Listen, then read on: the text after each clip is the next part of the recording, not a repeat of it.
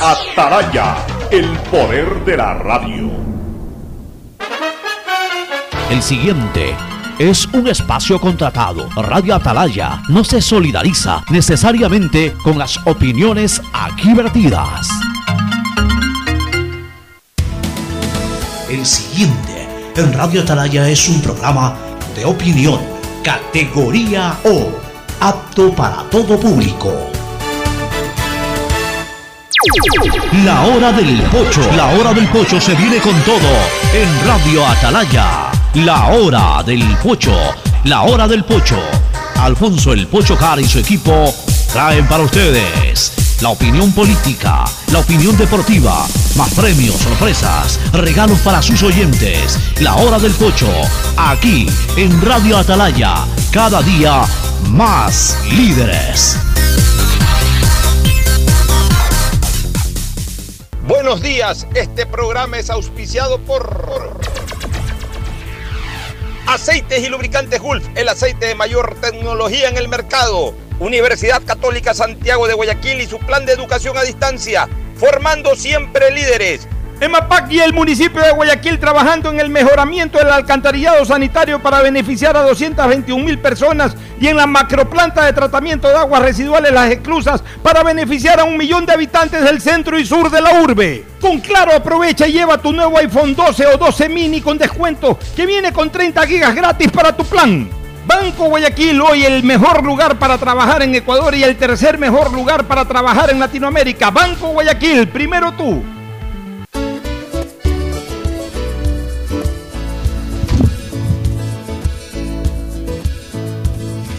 Camino sobre tu piel morena y siento tu latido. Y miro todo lo bueno que los dos hemos vivido. Te digo, solo hay razones para. 680 Sistema de Emisoras Atalaya en su año 77, Atalaya, Guayaquil y el Ecuador. Una sola cosa son, por eso llegamos a la razón y al corazón de la población. Cada día más líderes, una potencia en radio y un hombre que ha hecho historia, pero que todos los días hace presente y proyecta futuro en el Dial de los Ecuatorianos. Hoy es martes 14 de septiembre del año 2021. Esta es la hora del pocho, su programa matinal del sistema de emisoras Atalaya, que como todos los días hace presencia aquí para llevar y analizar los temas políticos, sociales, económicos y deportivos del Ecuador, también la temática internacional, y que cuenta con, tertulios calificados para hacer de este programa algo agradable y de buen enfoque. Para ello, como todos los martes, nos acompaña y como todos los días también Fernando Edmundo Flores Marín Ferfloma y se reincorpora al programa Cristina Yasmín Harp Andrade luego de su periplo periodístico, turístico en nuestro país, esta vez ya desde su residencia en los Estados Unidos de Norteamérica. Primero el saludo de Fernando Edmundo Flores Marín Ferfloma al país. Fernando, buenos días. Eh, buenos días con todos, buenos días, Pocho, buenos días, Cristina, qué gusto verte. Estás toda una lady en red, o en pink. En pink, En color pink, pink. yo creo que más pink que, que red. Está toda una camiseta deportiva, me parece que es. Cuéntanos qué, qué es. eh? Ah, de North Carolina. Ah, de North Carolina. Ya de vuelta en casa, bueno, primero que nada, muy buenos días a todos los oyentes de Radio Atalaya. Para mí siempre es un honor y un placer poder compartir con todos ustedes. Un gran saludo a la distancia, Fernando. Qué gusto verlo. Extraño ya la cabina, a ti también, por supuesto, Alfonso. Y sí, aquí ya con mi camisa de Carolina del Norte, que ya, ya necesitaba sentirme un poquito ya en casa.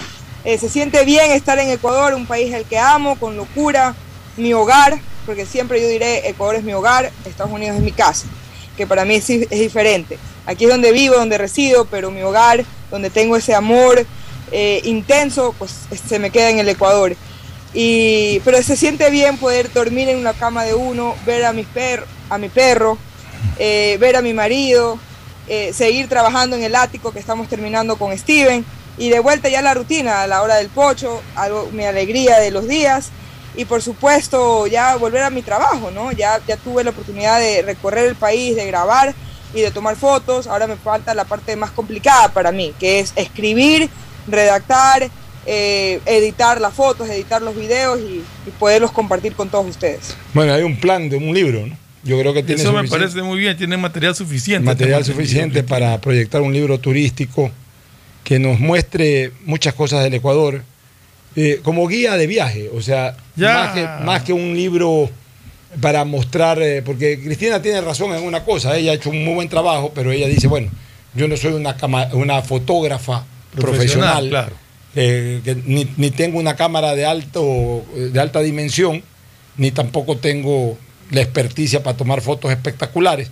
Pero en cambio, ella tiene el enfoque turístico, es decir, si hace un libro de guía turística, la- la- las fotos eh, se las registra bajo una visión turística y obviamente en el libro, el contenido del libro, el contenido textual del libro, no gráfico, sino textual, nos puede ayudar mucho a los ecuatorianos o a los eh, extranjeros eh, a, establecer justamente un protocolo o un programa de viajes a los diferentes lados del Ecuador. Ella nos puede informar sobre temas de hotelería, carreteras, eh, aeropuertos. Sí, las rutas a seguir, que Las es lo rutas a seguir. interesa, cuáles son los sitios más atractivos para ver aves o para ver animales.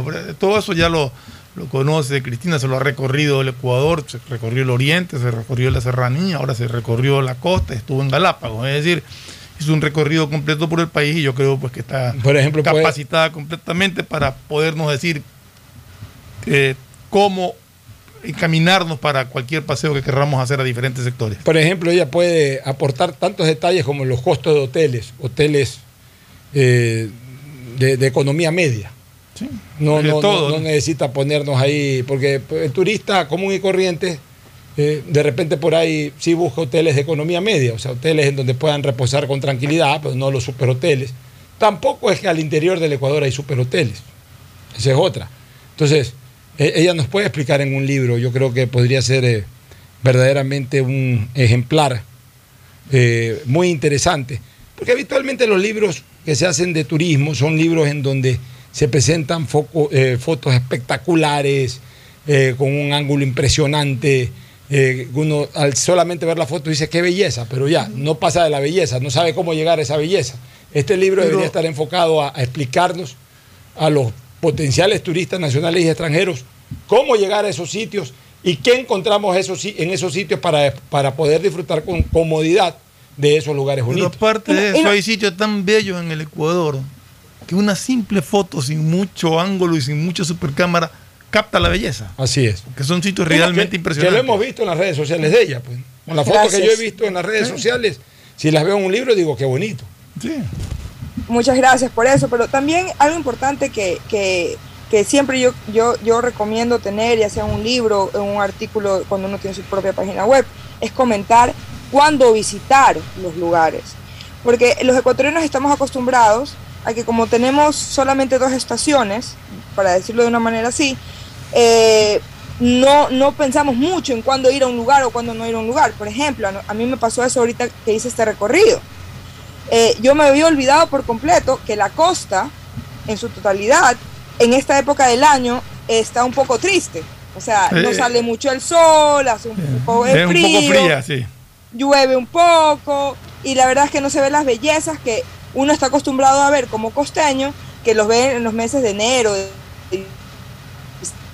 diciembre, febrero, abril, que son unos solazos que, que hace que el, el agua celeste se vea aún más turquesa. Ahorita no es el momento de hacerlo, entonces también es algo que yo me he dado cuenta en este recorrido, es de poner cuándo es la estación, eh, la mejor estación para poder visitar eh, determinados lugares. Igual en la sierra. Hay Sí, épocas claro. en que está mucho más despejado el, el medio ambiente y se pueden apreciar muy bien los volcanes. Igual en Galápagos. Hay otra época en que está muy nublado todo y así es, está el chimborazo, pero el chimborazo ves pedacito de tierra al arranque y el resto está todo nublado.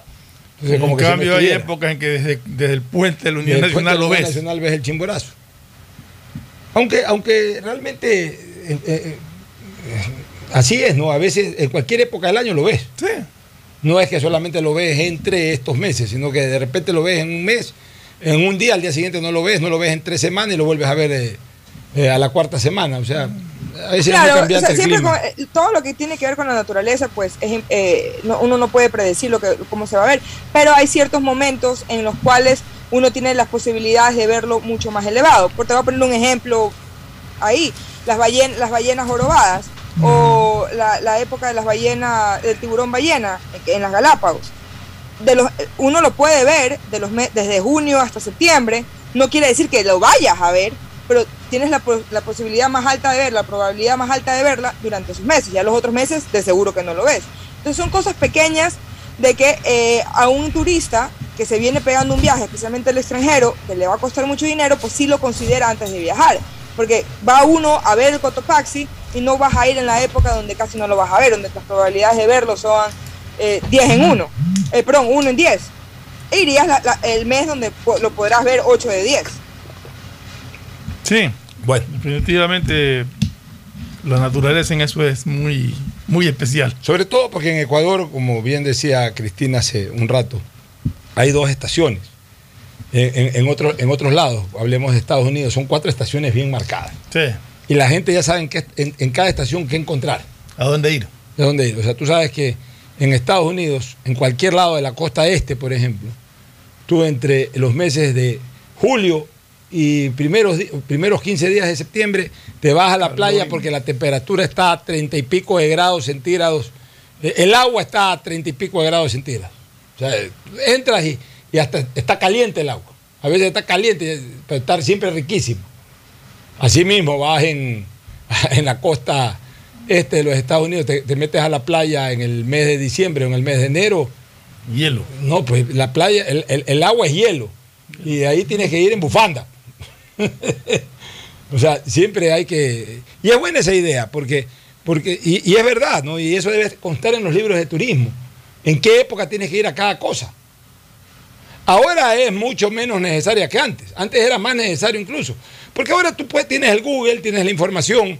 Tú te vas de viaje a un sitio y simplemente poner temperatura en el lugar de destino, te sale inmediatamente en el Google cuál es la temperatura y tú ya calculas, ¿no?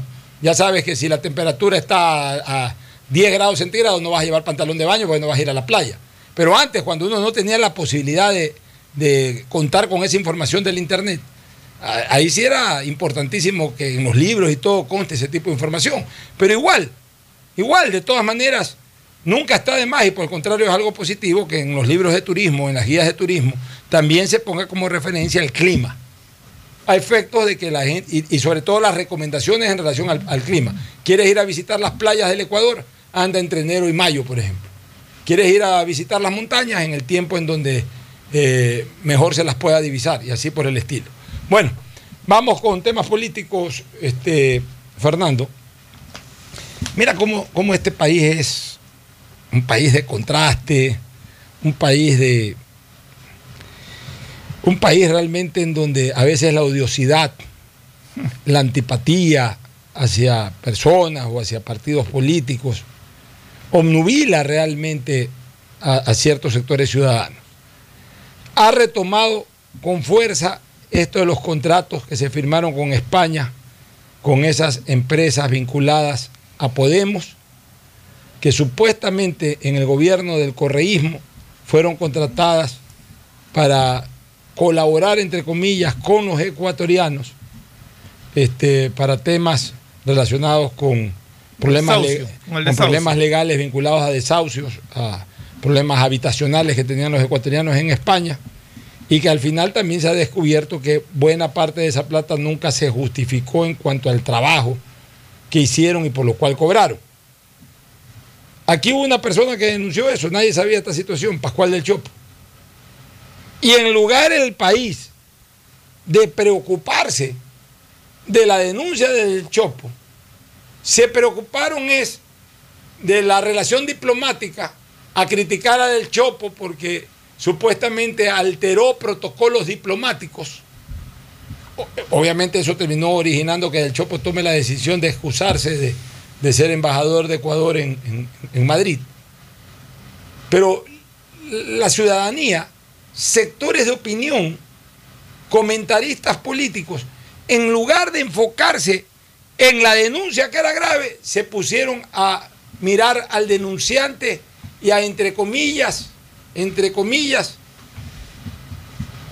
el comentario infructuoso para un diplomático. Ahí hay, dos cosas, Pocho. Dos cosas de lo que, tú acabas de decir. La una, la denuncia que, hizo Pascual del Chiopo, que tiene y que debe ser investigada, que tiene que ser investigada y que debió haber sido el centro de la discusión. La otra, que ya siendo diplomático fue un error decirlo públicamente en una entrevista, debió de manejarlo al interior de la Cancillería y exigir que se proceda. Yo creo que Pascual se equivocó en, en hacerlo públicamente sin haber hecho a través de la Cancillería el reclamo respectivo. Pero en todo caso la denuncia está y es fuerte y tiene que ser investigada. Ya, es correcto que se equivocó desde el punto de vista diplomático, correcto. pero no era una equivocación para que la ciudadanía tome perfil de opinión ahí, sino que era un tema ex- exclusivamente diplomático que le correspondía al gobierno. Era el gobierno el que tenía que decirle, ¿sabes qué? Te equivocaste en esto, eh, fue un error, un error que nos cuesta posiblemente una buena relación tuya como embajador en, en Madrid, excúsate o, o no te puedo nombrar o lo que sea. Pero no era un tema que, que debió haber generado perfil de opinión por parte de la ciudadanía. Pues no es un tema de corrupción de él que denuncia, no es un tema que perjudica directamente al país de él que denuncia. Perjudicaba era, en todo caso, su relación política con, pero no al país.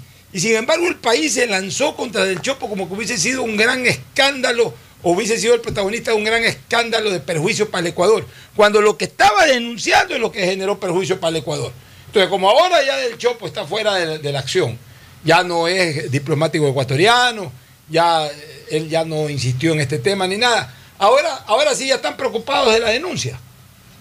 O sea, que debieron haberse preocupado desde el primer día de la denuncia. pues.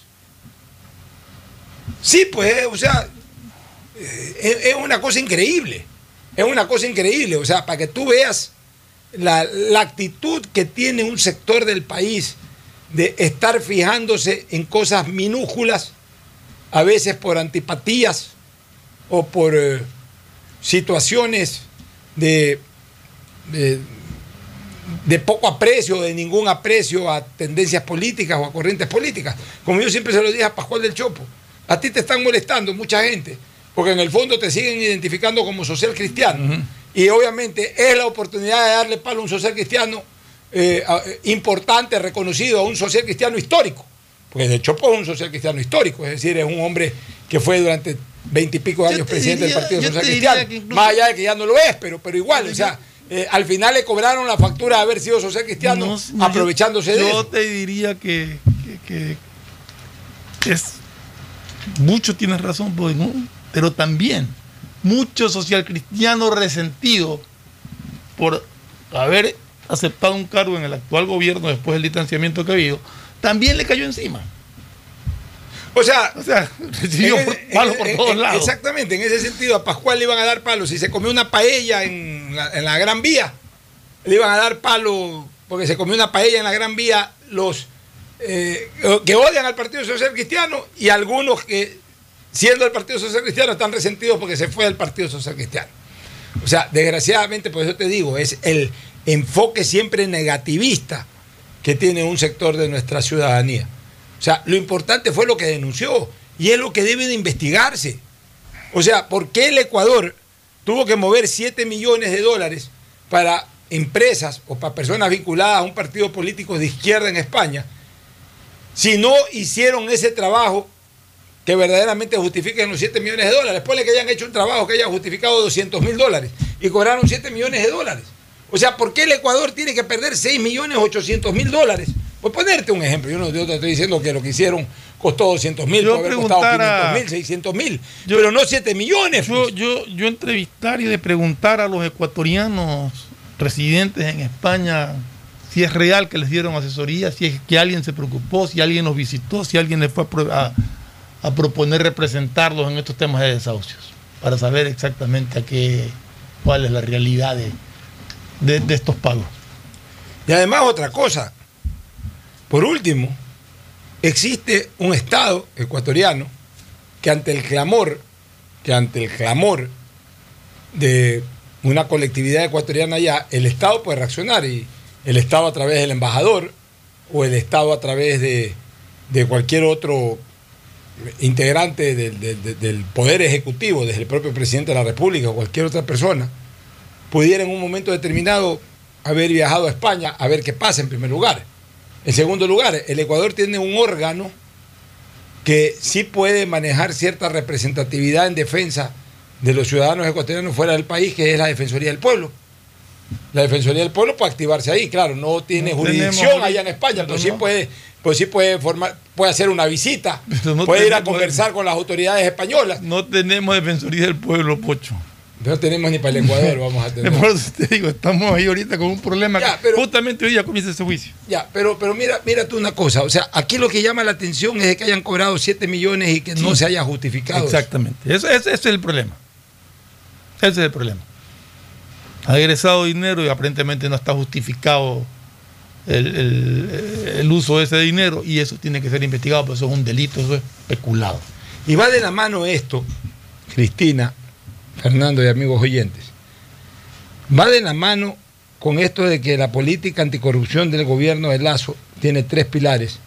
Uno de ellos es la elaboración de un memorándum de entendimiento para combatir la corrupción que fue firmado ayer entre el Ejecutivo de las Naciones Unidas. Y los otros dos serán un decreto ejecutivo y la creación de una comisión anticorrupción que investigue los casos hasta llegar a la recuperación de los activos, cosa que es muy importante. El ex miembro del CNE, Luis Verde Soto, ha sido designado consejero presidencial para el combate a la corrupción y ha indicado que los temas relativos a esa comisión que se creará los va a ratificar el primer mandatario cuando lance la política anticorrupción en más o menos 15 días. Se sigue esperando que la fiscal actúe con la crudeza y la rudeza que se necesita. Hay muchos casos que Ecuador todavía los tiene que conocer. Tienen que ser sancionados los corruptos, dijo eh, Guillermo Lazo. Y afirmó, mira esto que te voy a decir, afirmó que la corrupción le ha costado al país 70 mil millones de dólares en los últimos 14 años. O sea, ¿saben lo que es 70 mil millones de dólares en los últimos 14 años? Si me pongo yo, señores, si me pongo yo, ah, si congelamos, si me pongo yo a congelar en este momento, el presupuesto general del Estado del año 2003. 2003. 2003. Que era más o menos de 7 mil millones de dólares. El presupuesto general del Estado. Quiere decir de que la corrupción se ha llevado el equivalente a 10 años de presupuesto general del Estado equivalentes al año 2003. No te estoy hablando del presupuesto general del Estado de la época de Velasco Ibarra, ni de la época de León Febres Cordero, ni te estoy hablando del presupuesto general del Estado en la época de Vicente Rocafuerte. Te estoy hablando del presupuesto general del Estado del año 2003, ¿Cuánto que era es el 7 presupuesto? mil millones de ¿Cuánto es dólares. ahora el presupuesto general del Estado? Bueno, ahora es 30, y- 30 y pico millones de se han llevado dos veces el presupuesto Se ha general. llevado dos veces el presupuesto general del Estado completo de esta época, que es un presupuesto es. O sea, no hay manera, no hay manera de, o sea, sí, numéricamente es cuantificable 70 mil millones de dólares, pero no hay manera de, de- contar 70 mil millones de dólares en corrupción. O sea, aquí hay gente que se han llevado 70 mil millones de dólares. ¿Saben lo que es 70 mil millones de dólares? O sea, lo que hubiese construido este país con 70 mil millones de dólares. Lo que fuéramos como país con 70 mil millones de dólares bien utilizados en bienes y servicios en este país.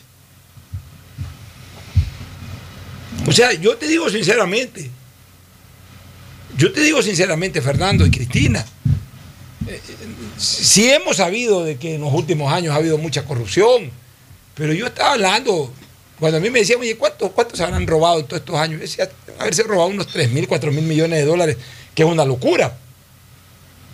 Pero 70 mil millones de dólares, como tú dices, es prácticamente dos presupuestos generales del Estado actuales. Y un presupuesto general del Estado es toda la operación que tiene el Ecuador, o sea, pagarle todo un año a la burocracia, eh, construir hospitales, construir carreteras, todo. O sea, si son 70 mil millones lo que le ha costado la corrupción al país, quiere decir que les ha le ha costado dos presupuestos generales del Estado continuos. Esto es una vergüenza, Cristina, tu opinión. Sí, no, lamentablemente la corrupción, y no solamente es la corrupción que se ha dado ahorita, eh, que, se está, sali- está saliendo a, reduc- a reducir, sino que en estos últimos años se ha vuelto ya un- una forma de operar, de, de- de que todo, lamentablemente, en la, empresa pública, en la empresa privada, en nuestro día a día, en nuestra, en nuestra vida cotidiana, eh, de una forma u otra se ve la corrupción como algo normal. Y cambiar todo eso, más allá de la cantidad del dinero que se ha perdido, de los hospitales que no se han construido, de las carreteras eh, que no se han dado mantenimiento, de la educación que no han recibido nuestros niños, más allá de todo eso, también está la parte moral, la parte que yo creo que es la más difícil de recuperar, de volver a, a ver el Ecuador como un, un lugar en donde la corrupción ya no tenga tanta cabida como la tiene hoy en día. Dime una cosa. Para mí eso es lo más lamentable. Ya, dime una cosa, Cristina. No te voy a hablar de con las instituciones públicas de los Estados Unidos con las que obviamente tienes poca relación. Pero hablemos en el día a día. En los Estados Unidos hay, hay, corrupción como hay ahora en el Ecuador, que en cualquier lado que quieras hacer algo te piden plata. No, mira, eh, Estados Unidos yo de hecho trabajo mucho eh, con, con- con la empresa eh, privada y pública aquí también en Estados Unidos, porque las juntas turísticas con las que trabajo son públicas, o sea, son de, la, de, de los estados o de las ciudades. Y aquí todo, todo, todo, todo lo que se hace se tiene que justificar, en lo público y en lo privado. Aquí, más allá de tal Pero- vez si alguien te conoce, te recomienda, Pero la pregunta, pero igual aplicas y tienes que ir con un proceso. la pregunta de- de probar. Cristina, la pregunta es, ¿alguna vez has tenido algún inconveniente de que te hayan insinuado algo, te hayan encarecido algo por hacerlo? No, aquí la verdad, gracias a Dios en ese sentido, pues la corrupción se da en otros niveles mucho más altos en donde el ciudadano corriente pues no ni se entera. Lamentablemente, eh, bueno, lamentablemente hay corrupción, pero eh, en, en la parte positiva pues no lo vemos en el día a día. Aquí uno No lo para un siente el ciudadano tampoco. un- no, uno para, digamos que cometió una infracción de tránsito, lo para el, el policía, porque aquí no hay vigilantes, el policía, y a uno no se le ocurre, pero ni por lo más mínimo, decirle, pasarle un dólar. O sea, Pero ya no te puedes Eh, ni mover, hermano. Oye, a No, Rodolfo o sea- Piñeiro, que en paz descanse, que goce de la dicha eterna, eh, a Rodolfo Piñeiro se lo llevaron preso en el Mundial del 94, porque Rodolfo Piñeiro se atrevió a sacar su billetera, pero para mostrar su licencia. O sea, en una costumbre que muy propia nuestra, los policías pensaron que se estaba sacando la, la- la billetera pa- para sobornarlo. Que- Ni le preguntaron, se lo llevaron y ya en la comisaría tuvo que aclarar. O sea, allá no se les ocurre. Allá, allá no hay para las colas, para un policía, pa- para lo que llamamos acá un agente de tránsito, vigilante. Allá no hay, aquí hay mucha corrupción en todo, en el sector privado, todo. Oye, eh, eh, hagamos esto, pues, ahí, lleva la tuya. O sea, en todos lados. A ver, hay corrupción en el sector priva- público, porque también lo hay en el privado. Porque también la gente que llega del sector privado al sector público ya llega también con esas mañas. Hoy todo el mundo quiere ganar plata a toda costa. Todo el mundo quiere asegurar, asegurar la suya, como se habla a nivel popular o a nivel de la ciudadanía. Todo el mundo quiere la suya, todo el mundo quiere su centro. Esa es la verdad. Aquí todos, todos, en los ámbitos privados también hay mucha corrupción. En los ámbitos públicos también hay mucha corrupción. O sea, hay corrupción. Definitivamente la hay en todos los estamentos de la sociedad ecuatoriana. Y, y esto es escalofriante. 70 Alfonso. mil millones de dólares ha costado la corrupción en este país en los últimos 14 años. Alfonso, yo, yo siempre pongo un ejemplo del nivel de corrupción que tenemos los ecuatorianos. Y es que cuando nuestros hijos, algunos padres, cuando, nos- cuando sus hijos se están quedando de año en supletorio, en vez de, de obligar al niño a estudiar, en vez que aprenda la lección, que hay consecuencias cuando uno no se esfuerza, ¿qué es lo que hace? Le compran una botella al profesor para que los pase de año. De hecho, aquí en Estados Unidos, eh, yo cuando cuento eso, la gente como que se pone, no lo, no lo pueden creer y dicen que es hasta ilegal. No le pueden dar a un profesor en los Estados Unidos un regalo de más de 20 dólares y tiene que ser después de haber sido ya subida la nota final de- de- del estudiante. O sea, hasta en ese nivel estamos, estamos llenos de corrupción. Y ahí es cuando les enseñamos a nuestras criaturas, a nuestros niños, que está bien hacer lo que se tenga que hacer para llegar a la meta. O sea, yo voy a decir una cosa, y, yo, lo voy a decir públicamente, por supuesto no voy a dar el nombre. Y es verdad lo que dice Cristina. En, el colegio había un profesor que, que- era una materia complicada. Nosotros lo contratábamos para que nos dé clase antes de los exámenes. O sea, no le pagábamos por eh, que nos ponga una nota, pero para que nos dé clase.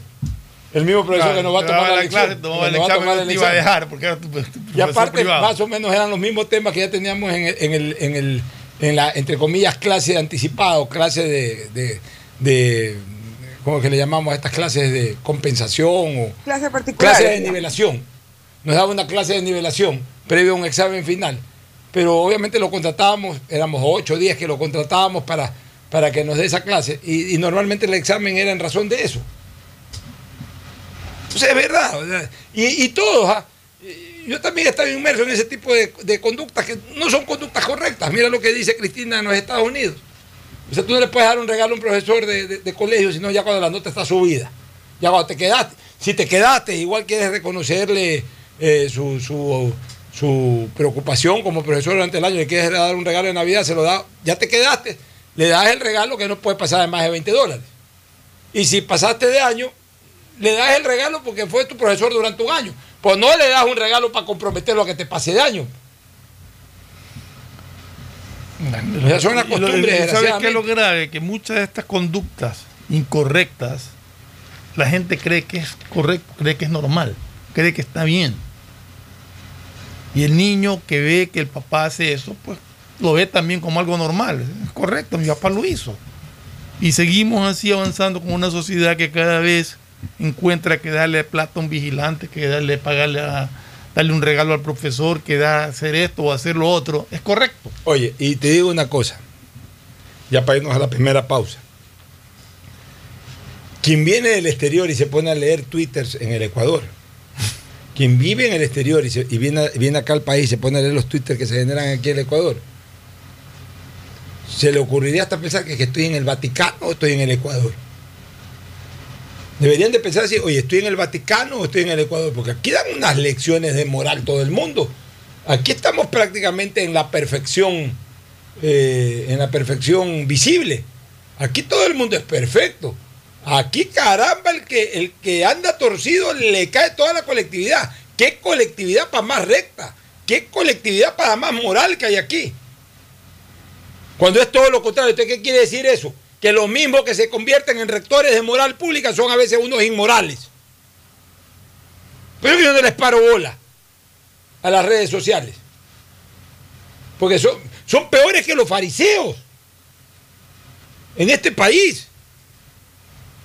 ¿Qué lección más, más bonita nos dio Jesús en el Evangelio con la mujer adúltera? Cuando le fueron a tirar piedras. Y, obviamente para hacerlo caer en la trampa a Jesús, le dijeron, la piedramos porque la ley de Moisés dice que mujer que es encontrada en, en situación adúltera, hay que tirarle piedra, hay que linchar la piedra. Entonces ellos esperaban que Jesús les diga, bueno, si eso dice la ley de Moisés, tírenle en piedra. ¿Y qué hizo Jesús? Se agachó, se puso a dibujar ahí en la tierra con su dedo. Entonces ya estos fariseos desesperados porque Jesús no daba una respuesta. Por ahí alguno le dijo, bueno, pues ¿qué hacemos? Entonces Jesús levantó la cabeza y les dijo, el que esté libre de pecado que tire la primera piedra.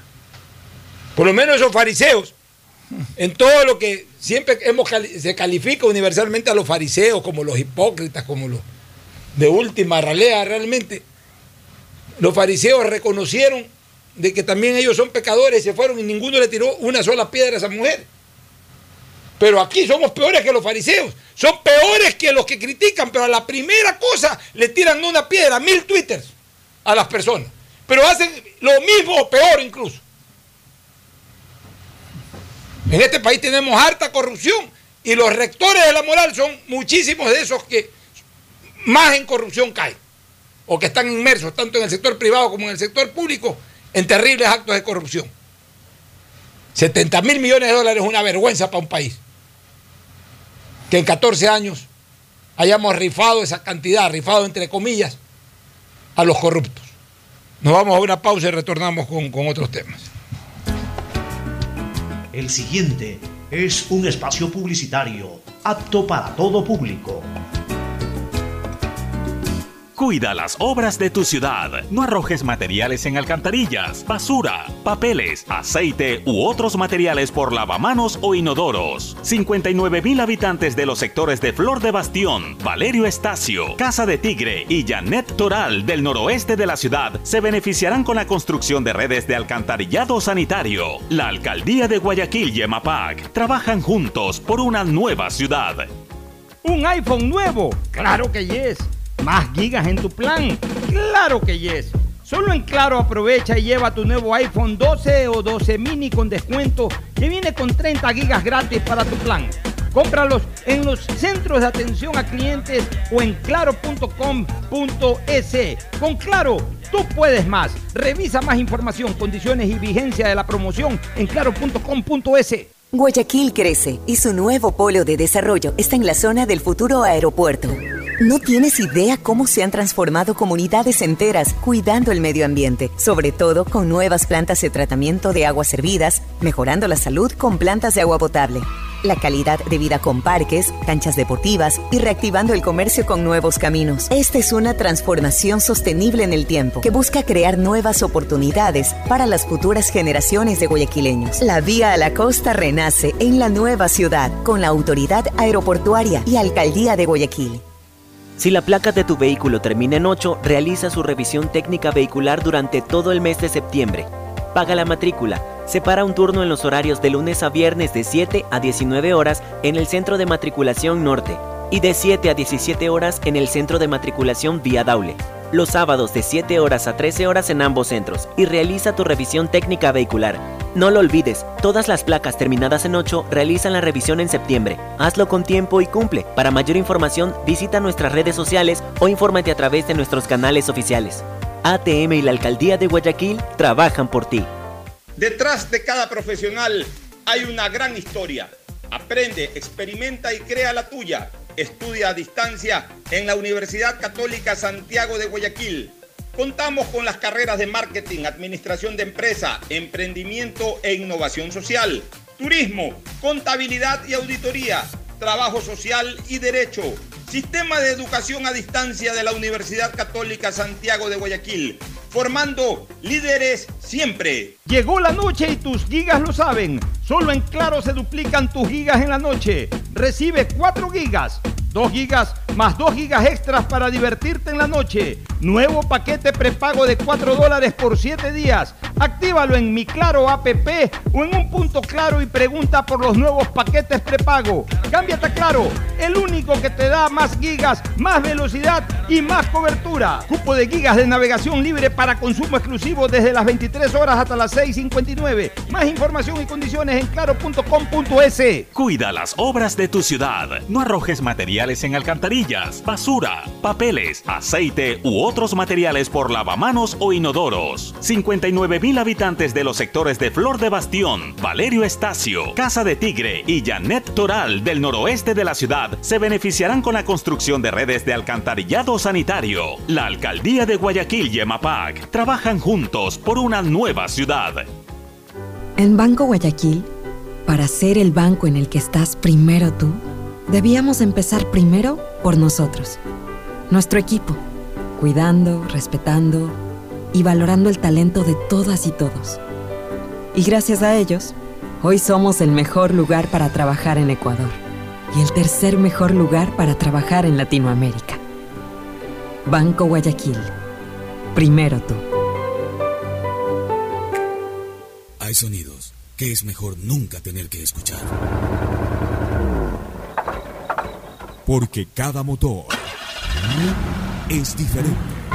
Desde hace 104 años, Lubricantes Gulf mantiene la más alta tecnología y calidad en línea de aceites para motores a diésel y gasolina. Está hecho con una fórmula especial para dar excelente protección a todo tipo de motores, evitando el desgaste prematuro de pistones, anillos y árbol de levas, ayudando a mantener limpio el motor y libre de depósitos que se forman por las altas o bajas temperaturas. Dele a su motor lo que se merece.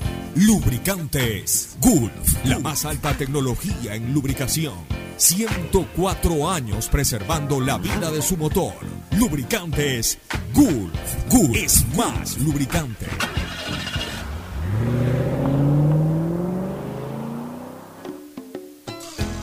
Fin del espacio publicitario. Usted está escuchando un programa de opinión, categoría O, apto para todo público.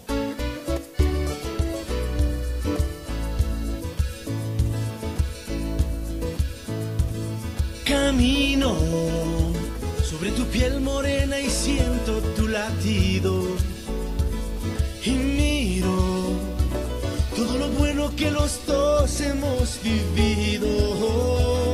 Te digo, solo hay razones para estar agradecido. Muy bien, retornamos, retornamos aquí en la hora del pocho. Eh, un saludo para Cristian Quiñones, el notario número uno de la ciudad de Guayaquil, no- notaría primera, notario primero de Guayaquil, don Cristian Quiñones, que todo el tiempo nos está escuchando. Yo la verdad que me siento muy halagado de saber que cuento con sintonías perennes, constantes, eh, de personas muy calificadas y muy importantes dentro de la colectividad, como el notario Quiñones, el notario número uno de la ciudad.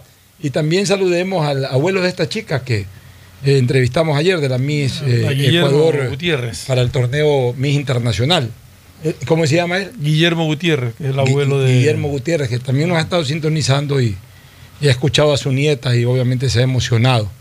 Así que un, un abrazo a todas las personas que siempre están en, en nuestra sintonía. Oye, este, algunos temas que quiero tratar. Ya comienza, ya comienza a hablarse algo. Pero de hoy, la- hoy día, hoy a día ver, comienza el el juicio ya, pero antes al defensor del pueblo. Antes de hablar sobre el juicio político al defensor del pueblo, Ya ya, ya comienza, ya comienza la actividad política de alguna manera con miras al- a las elecciones del 2025. ¿Quieres hablar del candidato ya? O sea, ya hay un primer candidato que, que por lo menos, o precandidato, que anuncia su intención de tal, que es este Carlos Rabascal Salazar, quien fuera binomio de Arauz, y que seguramente se proyectará por el propio correísmo, ¿no? Como, como candidato a la presidencia. Bueno, ya, ya, ya está comprando boletos. Supuestamente va a ser candidato supuestamente de centro democrático. Sí, y pero, ha de un movimiento nuevo que está surgiendo, que ya le han dado paso libre en el Consejo Nacional Electoral para la recolección de firmas. Pero a ver, analicemos un poquito eso. Yo creo que eh, finalmente él será el candidato del correísmo, o por lo menos una de las cartas fuertes del correísmo. Porque el correísmo, sin Correa, no dejó muchos cuadros presidenciables. Este señor Arauz, que salió de la noche a la mañana, que no lo conocían en su casa a la hora del almuerzo. Y mira, de todas maneras el correísmo tiene tal fuerza de que llegó a una segunda vuelta, incluso ganando la primera vuelta. Este, y de ahí el único rostro, porque incluso otros se, se han venido apagando, por ejemplo, Pavel Muñoz, que tuvo una eh, participación mucho más activa durante el gobierno de Lenín Moreno, ahora se lo escucha muy poco, incluso Quien está se, ha- se activa- habla de unas glosas. quien está La única, es activa es Marcela, Marcela la única es Marcela Aguinaga, que ha asumido la responsabilidad de, de- de presidir eh, esta organización política vinculada con Revolución Ciudadana. Pero ella tiene otras pretensiones electorales más cercanas. Entiendo que quiere ser candidata o a prefecta o alcalde o alcaldesa de Guayaquil en las elecciones del 2023. Entonces, como que la elección presidencial no está en este momento en, en- en su radar. En cambio, Rabascal ya pide turno, pues no, ya, ya compró boletos anticipadamente. Y, y digamos que Rabascal por lo menos se dejó conocer como candidato a la vicepresidencia, eh, un hombre de un tono muchísimo menos radical que el correísta medio y, y, por supuesto que, que el propio Arauz. O sea, toda la vida ha sido el sueño de Carlos Rabascal ser candidato a la presidencia. Yo no tengo por qué esconderlo, es mi amigo personal desde hace 35 años, lo he dicho aquí varias veces. Eh, fuimos estudiantes de la Universidad Católica en la década de los 80, yo dirigí su campaña a la presidencia de la Federación de Estudiantes en contra de Rafael Correa. Fueron rivales Correa y Rabascal en, en el año 85. O sea, lo que quiero decir es que lo conozco eh, de mucho tiempo y varias veces, y no ahora, ni el año pasado, sino desde hace muchos años atrás, él me venía señalando de que es su pretensión ser candidato a la presidencia de la República, en su legítimo derecho, gane o Todos no, pero, derecho, sí. pero es su legítimo derecho y en todo caso ya está pidiendo turno, como se dice. ¿no? Pero ya aparece un primer precandidato cuando todavía eh, este gobierno no, no cumple 120 días. Ya, ya hay dos candidatos, o a ver, dos que han sido propuestos para la presidencia del 2025. El propio presidente actual, A ver, pero eso no lo ha dicho el presidente. no, yo sé, actual. por, eso digo propuestos. El propio presidente actual, al que el actual presidente de su partido ya ha señalado por ahí o ya pone frases como Lazo 2025, cosa que me parece muy prematura y además que en este momento no está en, en- en la temática principal del presidente y eso hay que dejarlo bien en claro. Y el otro que sí ya ha anunciado que quiere serlo, que es el señor Carlos Rabascal. Y hay otro que todavía no dice que quiere serlo, pero que, evidentemente todo su accionar político apunta a eso, que es Leonidas Guisa. Y hay otro que quiere seguir en cuanta elección aparezca, no me extrañaría que se lance para la seccional y después para la presidencia, que es Yacu Pérez. Y hay otro que le fue bien en las elecciones anteriores y que muy probablemente procure eh, lanzarse nuevamente, que es Javier Herbas. Javier Herbas, y en esa misma línea. Pero ahí tam- estamos también- especulando. y Realmente, en esa misma línea anda Freire. exacto, realmente el único, el único que ha oficializado, o sea, Su no ha interés. oficializado, pero que se ha, ha demostrado su interés y lo ha dicho él personalmente es Carlos Rabascal. Es Carlos Rabascal, que entiendo que ayer o antes de ayer ha dicho que definitivamente su pretensión en estos cuatro años es correr para la presidencia de la República. Es un legítimo derecho, creo que es una práctica política también acertada, ir eh, eh, posicionándose en la candidatura, en el imaginario de la gente, porque eso es importante. O sea, la gente, políticamente hablando, la gente puede conocer a una persona, pero eh, tiene que posicionarse esa persona, posicionarse en el imaginario de, de la gente para esa candidatura. O sea, alguien puede ser conocido, un futbolista es conocido, el Quito Díaz es conocido. Ya, puede ser de que el Quito Díaz se lance a concejal, por ejemplo, se lanzó a concejal, habrá gente que, que vote ya por fanatismo, habrá otra gente que diga, sí, pues no como para concejal, buen futbolista, pues no. Pero si el Quito Díaz, estoy poniendo un nombre cualquiera, alguien conocido, comienza desde ahora a decir, ¿sabes qué? Yo voy a ser candidato a concejal. Entonces ya la gente comienza a posicionarlo eh, en, en el imaginario. Ah, no, ve, el Quito quiere ser concejal. Entonces cuando ya arranca una campaña, ya ha avanzado bastante. Es importante, eh, el, mensaje que estoy dando es que es importante en una carrera electoral posicionar, por más conocido que sea, posicionarse en lo que se quiere ser. O sea, Guillermo Lazo toda la vida se posicionó como candidato a la presidencia. Guillermo Lazo nunca se posicionó como candidato a cualquier cosa. O sea, la gente sabía, cuando Lazo apareció en el 2010, 2011, ya advirtió que quería ser candidato a la presidencia de la República. Entonces la gente ya lo esperó en la papeleta electoral. Después, cuando acabó esa elección del 2013 y comenzó su carrera hacia el 2017, siempre como candidato a la presidencia de la República. La gente no lo veía como candidato a alcalde, como candidato a prefecto, como candidato a asambleísta. Y después, cuando no pudo coronar en el 2017, toda la vida anunció que iba a ser el candidato presidencial para el 2021. Entonces la gente no lo posicionó en, imaginariamente en ningún otro cargo. Entonces, siempre es importante posicionarse, o sea, que la gente mucho tiempo antes te vea en calidad de tal, más allá de que le guste o no le guste tu presencia o tu propuesta, te vea en calidad de tal. Y no aparecer, por el hecho de que soy conocido, aparecer prácticamente sobre el cierre de campaña, ah, quiero ser tal cosa. También quiere ser tal cosa, pero no te veo como tal. Entonces, no deja de ser una buena estrategia política con anticipación decir, señores, yo quiero esto. ¿Algún comentario, Cristina, al respecto? No tienes comentario, tú tampoco. Bueno, Querías ya- ya tratar- decíamos de, de que precandidatos en la mente de la gente hay muchos, pero el único que lo ha hecho eh, conocer oficialmente su interés es eh, hasta el momento Carlos Rabascal. Así es. Este, Yo hablaba de- del- sí, del que hoy día se instala la asamblea para iniciar el juicio político Se necesitan del 70 pueblo. votos. ¿70 o 92? 70 votos. 70 votos. 70. Eso es lo que, lo que hemos visto. Pero en todo caso, Para, para, tienen problemas en conseguir mayoría aparentemente para la censura. 70 votos es la mitad más uno. Sí. O sea, es mayoría absoluta. Mayoría absoluta. Sí, para, para, para defensor del pueblo creo. Es que hay algunos cargos que sí necesitas dos terceras Sí, partes. hay algunos. no Hay otros que encuentro. mayoría absoluta. De todas maneras, revisa ahí en la información que tenemos. Pero, ¿y por qué puede haber eh, dificultades para obtener una mayoría que censure? y- Porque y- y- y supuestamente destituya? UNES está en contra de la destitución y aparentemente Pachacuti que estaría apoyando eso. Pero Y entonces, ay, yo, yo- yo no entiendo. O sea, al Contralor sí se lo comieron todos, unánimemente. Y a este otro señor que está eh, privado de su libertad, eh, se, lo, se lo pretende sostener. La verdad es que yo no entiendo el comportamiento de la Asamblea. O sea, dicen eh, combatir precisamente todas estas acciones que van reñidas con la conducta pública ejemplar que debe tener un funcionario. Y sin embargo, cuando tienen la oportunidad, aparecen estos acuerdos de trastiendas y, terminan sosteniéndolos en los cargos. aquí lo que llama la atención, UNES ya ha manifestado que no va a respaldar el, El juicio político. el- sí, exacto. Pero uno de los interpelantes, que es Vanegas de Pachacútec, y el otro que es una legisladora de la izquierda democrática, se encuentran con que Pachacútec no se decide todavía y aparentemente va a estar en contra también de la, de la censura. Raro siendo los interpelantes uno de su, propia, de su propio partido y uno del partido aliado. Claro.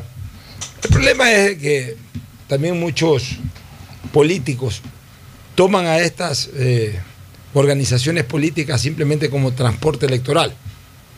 Entonces se lanzan, llegan, coronan o cumplen con su objetivo y después se abren o, o- tienen una actitud política totalmente distante del resto del bloque. ¿no? Entonces no los terminan identificando como suyos. Es el caso de los Vanegas, por ejemplo. Eh, no te olvides que los dos Vanegas en este momento, eh, los dos Vanegas que hacen vida política o vida pública, porque Alejandro hace más vida Diseña. Guamaní es la asambleísta Ya. de la izquierda democrática. Los dos Vanegas que hacen más vida política, que son Ricardo, y Héctor. El uno llegó como concejal por Centro Democrático, pero inmediatamente se desvinculó del Centro Democrático. Y Ricardo Vanegas aparentemente está desvinculado de la bancada de Pachacútec. O sea, no es que sea desafiliado o no es que ha dicho que ya no tiene nada que ver con Pachacútec, pero, pero no tienen ningún empacho en comenzar a tomar decisiones unilateralmente. Entonces, eh, ahí, ahí suele ocurrir esto. ¿Sabes qué? Eh, tú no respondes por acá, entonces como bloque tampoco te vamos a responder cuando hagas algo. Y se comienzan a dar esos divorcios, un aquarium, como decían en el protocolo de. Río de Janeiro. Pero es que, es que ahí es a lo, que yo te decía, Pocho, tiene que estar bien sustentado un enjuiciamiento político y tiene que estar muy claro si te opones a ese enjuiciamiento político. Yo no encuentro con todo lo que hasta ahora se ha tratado de, se ha presentado como pruebas, justificativo para no censurar a un defensor del pueblo. Así es. Es un juicio político, no estamos hablando de un juicio penal, es un juicio político. hablando de un juicio político. Políticamente yo no encuentro justificativo para no censurarlo. O sea, no ha cumplido con su faena. Así No ha cumplido con sus responsabilidades. O sea, no estamos diciendo de que ha cometido delitos ni nada. No nos estamos metiendo en eso. O sea, políticamente sí puede ser responsable por muchas cosas que generan eh, justamente pues, o, o que se sujetan a lo que persigue un juicio político. Y por ende, como tú bien dices, a cuenta de que lo defienden. Y sobre todo Pachacute. O sea, es raro. Porque mira, el correísmo, por último, eh, hace cosas que la gente a veces explica, a veces no se explica. Pero se supone que Pachacute eh, no quería ir ni a la esquina con el correísmo. Y ahora andan, pero peor que enamorados en parque. Yo tenía una pésima costumbre.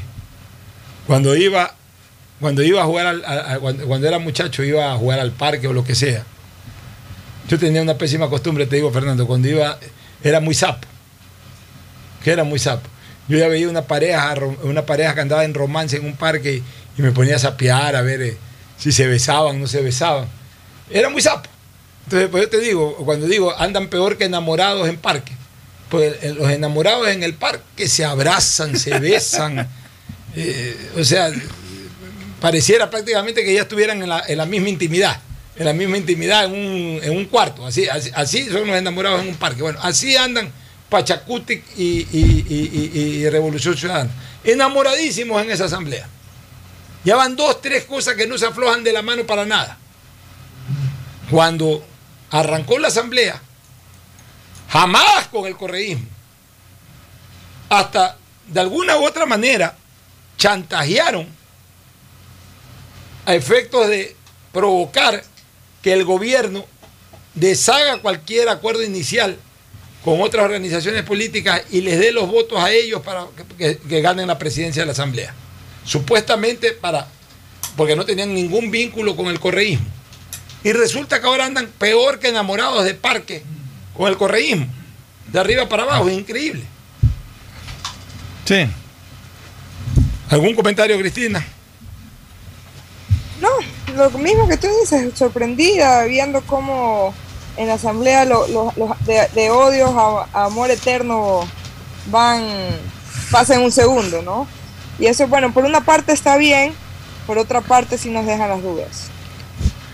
Oye, este, la fiscal general está pidiéndole a la Corte Nacional de Justicia eh, fecha para formular cargos por las compras de los, de los famosos DH-RUP. Los, Del 2008. Los famosos helicópteros. Se compraron en el 2008. Ya, que originaron una muerte, un asesinato de un general de la República, cuyo informe en donde, pericial, en donde ya se señalaba ciertas responsabilidades, desapareció Donde se misteriosamente. mencionaban nombres supuestamente. Por eso, desapareció misteriosamente y nunca más nadie fue capaz de reponerlo. Ni encontraron el perdido, ni, ni tampoco consiguieron un duplicado por parte del propio perito. O sea, el ahí murió el tema. Quedó perdió la memoria también, Sí, perdió la memoria informática, perdió la memoria física, Física, sí. o mental.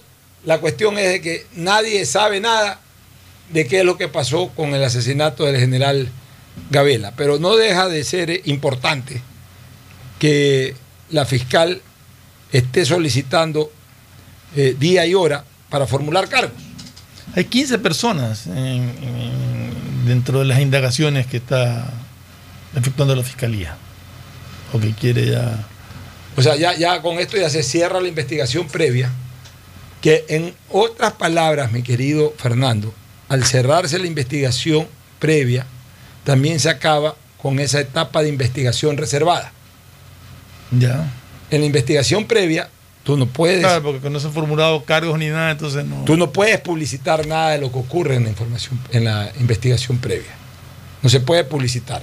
Es decir, no se puede decir nada de lo que se está investigando. No se puede conocer al público, dar a conocer al público de ninguna manera. Claro, porque no hay ningún cargo formulado, no hay ninguna acusación. Es investigación y la investigación tiene que ser reservada de acuerdo a la ley. Ya, pero en el momento en que formule cargos, en ese momento el proceso pasa a ser público. Ya se convierte en una acusación. Ya se convierte en una, en una acusación y ya pasa a un periodo. A ver, la investigación previa es una investigación preprocesal.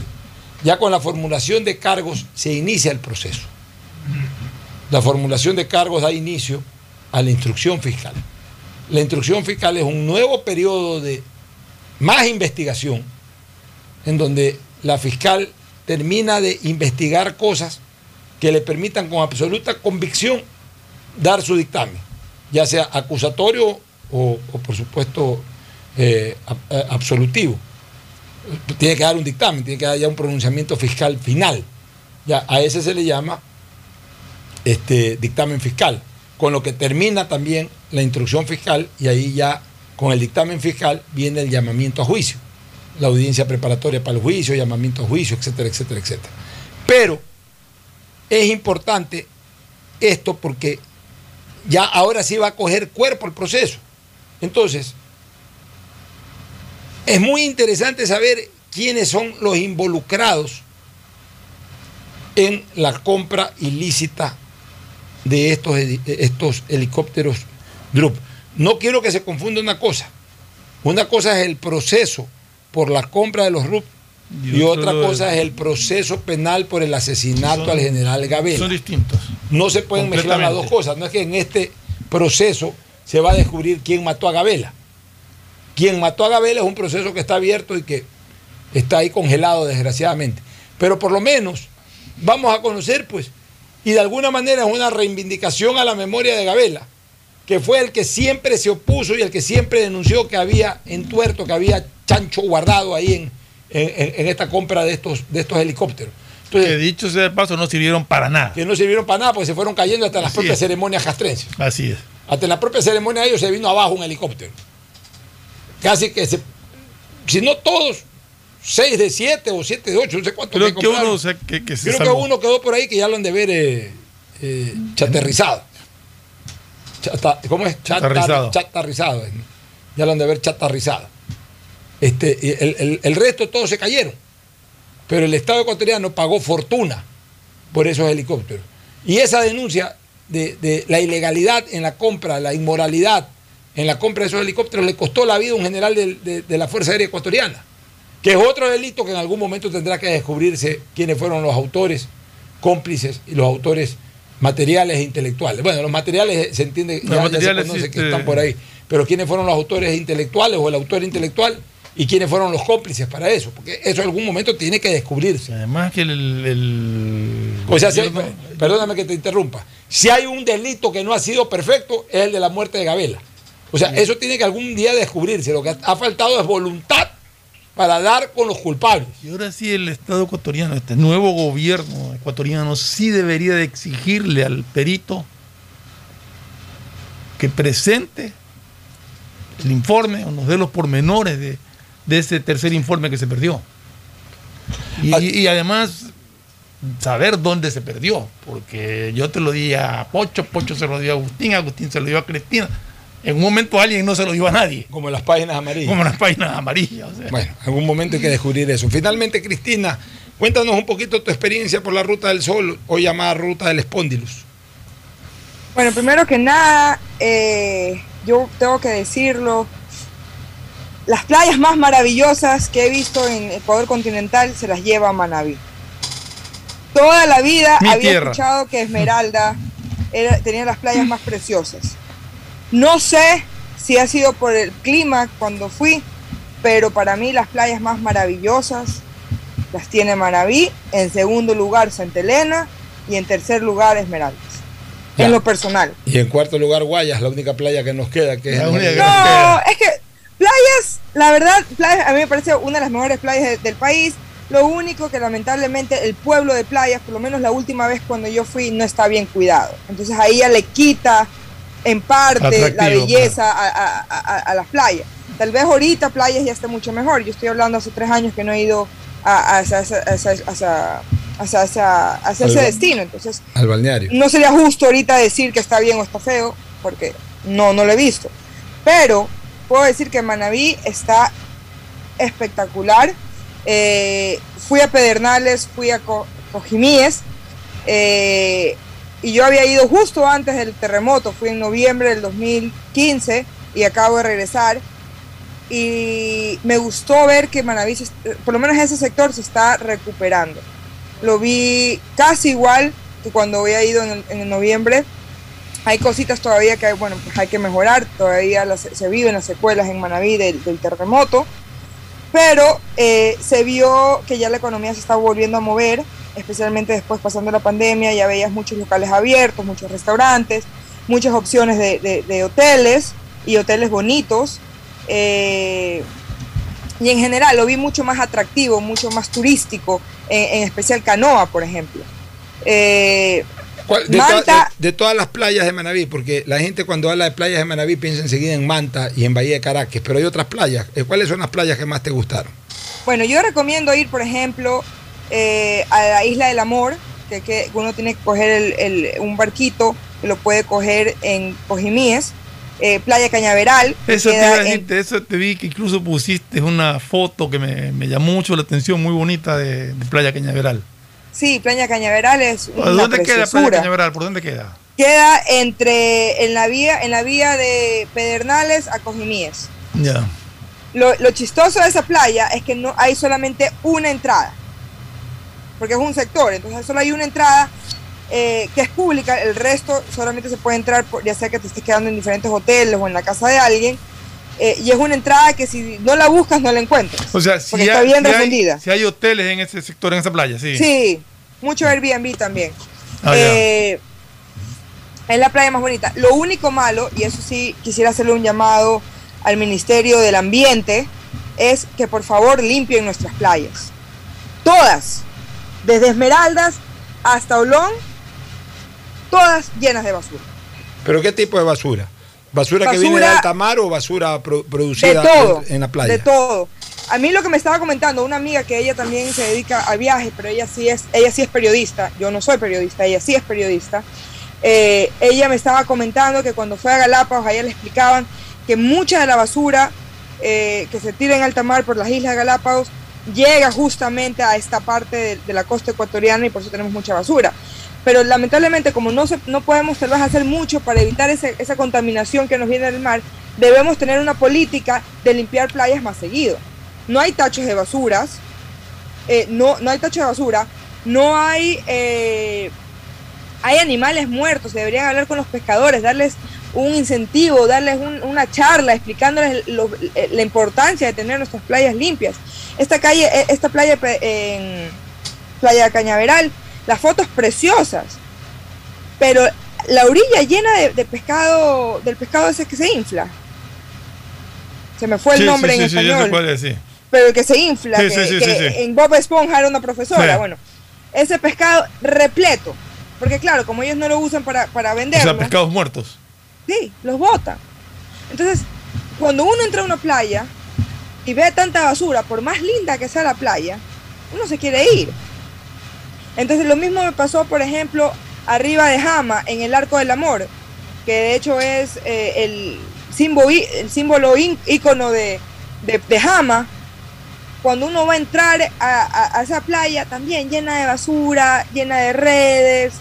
eh, entonces, tenemos que comenzar a trabajar en equipo y ahí yo hago una invitación eh, a- a- al Ministerio de Turismo que hable con el Ministerio del Ambiente, porque eso ya le compete al, Ministerio del Ambiente, que hagan políticas para limpiar nuestras playas. Ya, Porque pero- queremos promover el turismo, pero con playas sucias pues no se puede mucho. Así es. Pero ahí también tiene que, que actuar. municipios de cada cantón. Claro, los organismos seccionales, los municipios de cada cantón. Son sus cantones y son sus sitios íconos o, o más atractivos de turismo. Esos cantones viven básicamente del turismo. ¿Por qué hacen estos alcaldes? En el fondo son unos vagos. O sea, ¿qué es que hacen? Eh, Ese es el problema. O, se dedican solamente a, a donde están los votos, a, a querer hacer alguna cosa. O sea, yo no entiendo, por ejemplo, en la, en la provincia de Santa Elena, y hablemos del cantón Santa Elena, yo no entiendo por qué, eh, en este caso, parroquias vienen a ser, o comunas, como por ejemplo Punta Blanca y, y otras más, el mismo Allangue, son, son eh, poblaciones o son sitios urbanísticos totalmente desatendidos por el municipio.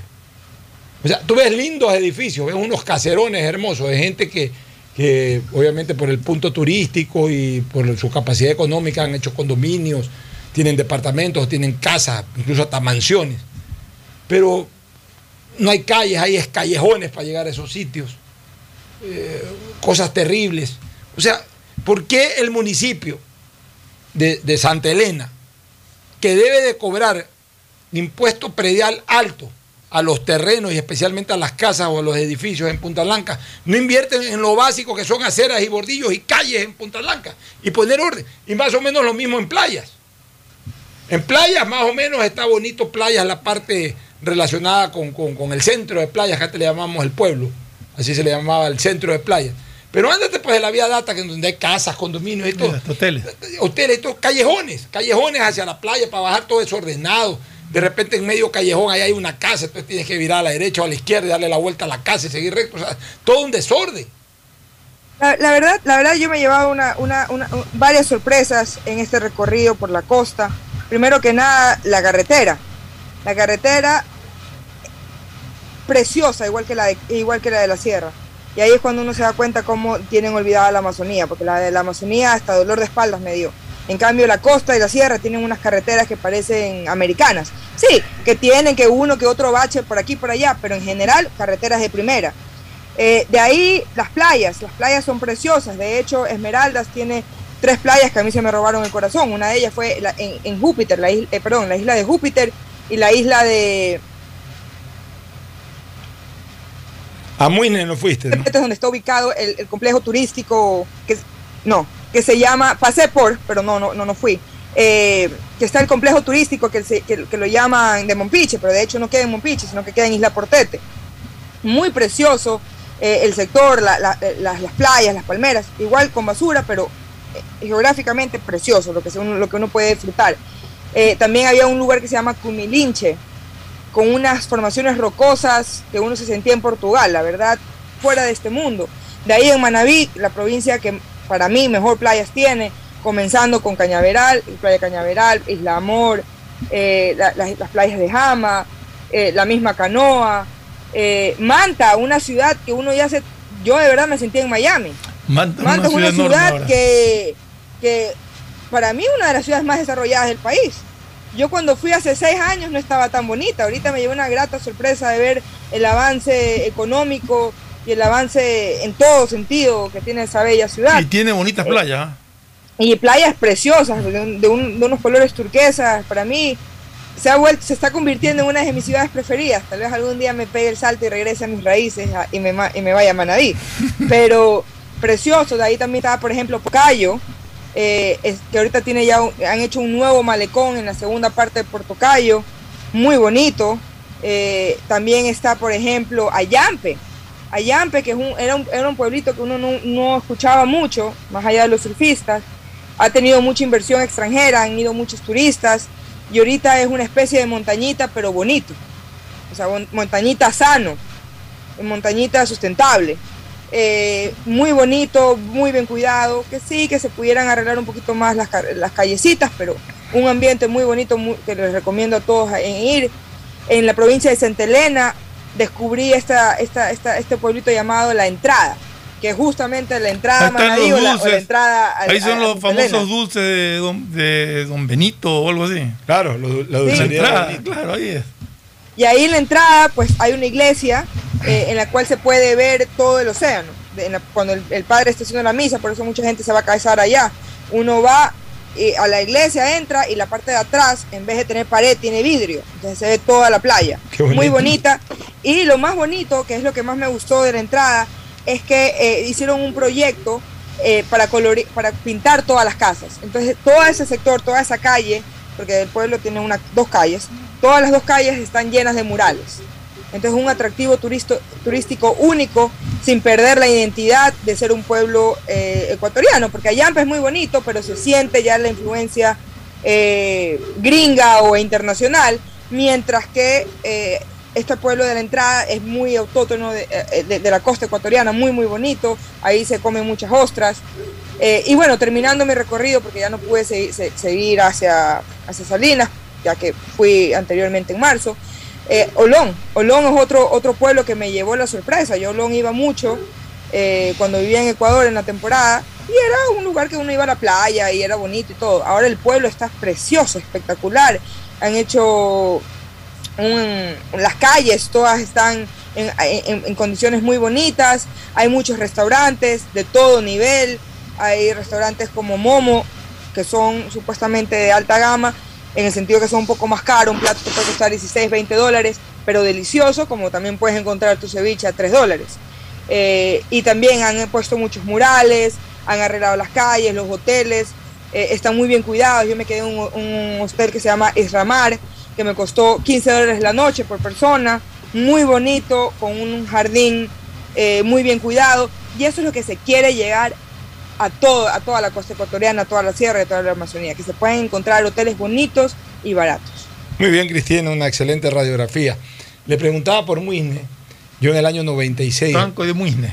acompañando en la campaña Jaime Nebot, nos fuimos a Muisne. Nos fuimos a Muisne, cruzando en canoa. Cruzando en canoa, llegamos a Muisne. Imagínate, La- la imagínate. de Lupo Quiñones. Eso, imagínate de quién me acordé en ese momento. O sea, cómo un futbolista puede poner en el mapa Así es. De, de- de- de un país a, una, A una- a una- a un cantón, ciudad, en este caso un cantón. Ahí me contaron, eh, pues es que este Abdalá también hay que reconocerle a Abdalá que, que, que tenía tuvo su fuerza política y tuvo su momento político importante. Nos contaban en esa campaña, Acuérdate que era segunda vuelta Nebot contra Abdalá. Yo acompañé a Jaime Nebot en todo, en todo su recorrido, todas la- las dos campañas, la del 92 y la del 96. Bueno, llegamos con el tiempo que estábamos bien programados, etcétera. Se hizo un acto bonito, se hizo un recorrido en caravana, etcétera. Y hubo una buena recepción en, en. No ganamos en Esmeraldas y no ganamos en Muisne. Pero me contaron que justo dos días antes había ido Abdalá y había llegado tarde. Y ya no, no, no, no tenía, y no tenía mucho tiempo porque tenía que ir a otro lado. ¿Y ¿Sabes lo que hizo Abdalá? Se sacó la camiseta y se fue trotando por todo Muisne.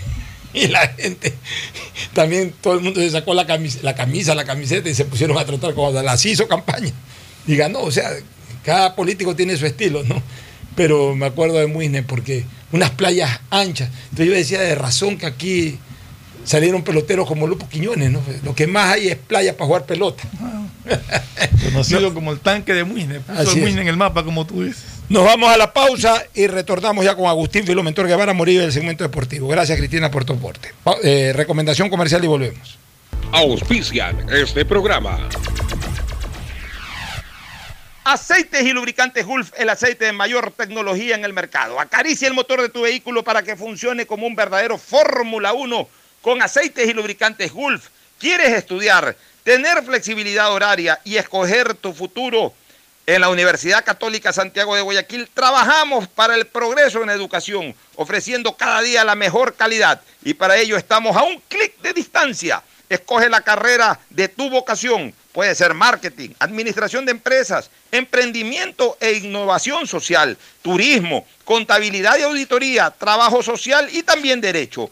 Consulta en nuestra página web mayor información y esquemas de admisión. Universidad Católica Santiago de Guayaquil, formando siempre líderes. ¿Un iPhone nuevo? Claro que yes. ¿Más gigas en tu plan? Claro que yes. Solo en Claro aprovecha y lleva tu nuevo iPhone 12 o 12 mini con descuento que viene con 30 gigas gratis para tu plan. Cómpralos en los centros de atención a clientes o en claro.com.es. Con Claro, tú puedes más. Revisa más información, condiciones y vigencia de la promoción en claro.com.es. La macroplanta de tratamiento de aguas residuales Las Exclusas beneficiará a un millón de habitantes del centro y sur de la urbe. Este sistema también tratará los lodos y gases y generará energía eléctrica gracias a la tecnología con la que fue diseñada. Es parte de un conjunto de macroobras de tratamiento de aguas residuales en Guayaquil, la primera ciudad en contar con este sistema, convirtiéndola en ejemplo para otras ciudades del Ecuador el municipio de Guayaquil y Emapac trabajando juntos por una nueva ciudad. Para ser el banco en el que estás primero tú, debíamos empezar por nosotros, nuestro equipo. Gracias a ellos, hoy somos el mejor lugar para trabajar en Ecuador y el tercer mejor lugar para trabajar en Latinoamérica. Banco Guayaquil, primero tú. Estamos en la hora del pocho. En la hora del pocho presentamos Deportes, Deportes.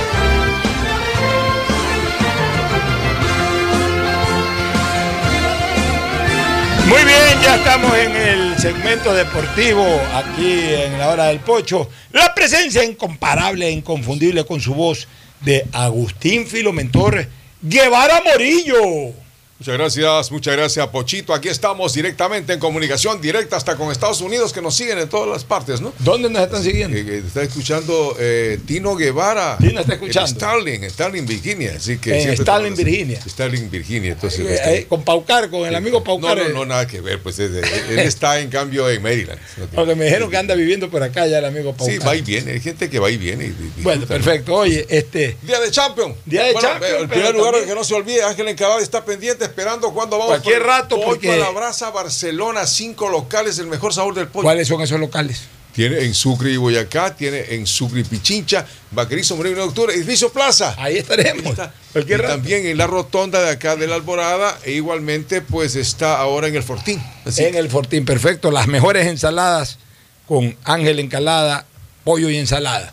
Bueno, Bueno, el fútbol hay varias Ayer cosas fútbol. ¿Quién creen que los árbitros. marcó el primer gol de la Champions ¿Quién? de este año? ¿Quién ¿Quién, más? más? Cristiano. ¿Quién más puede ser que Cristiano Ronaldo? Cristiano. Oye, Rompiendo mira, todo. A ver, ya voy a hablar sobre ese tema que me Ya. gustaría conversarlo con ustedes. Pero antes, se reanudó, eh, ni siquiera parcialmente, eh, con un único partido, igual, eh, digamos que algo se jugó de, la, de esta jornada trunca, de esta frustrada jornada por el tema arbitral.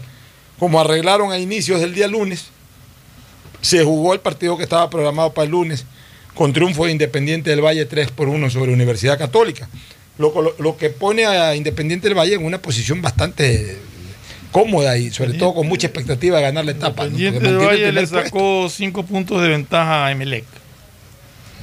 Sí, pero con un partido Con más. Un partido más. Sí, Pero ya, pero- el partido de Emelec es con Liga en Quito. Si el Emelec logra el triunfo en ese partido, yo creo que se pondría una competencia fuerte. Ya tiene actualmente 10 puntos de ventaja sobre Barcelona.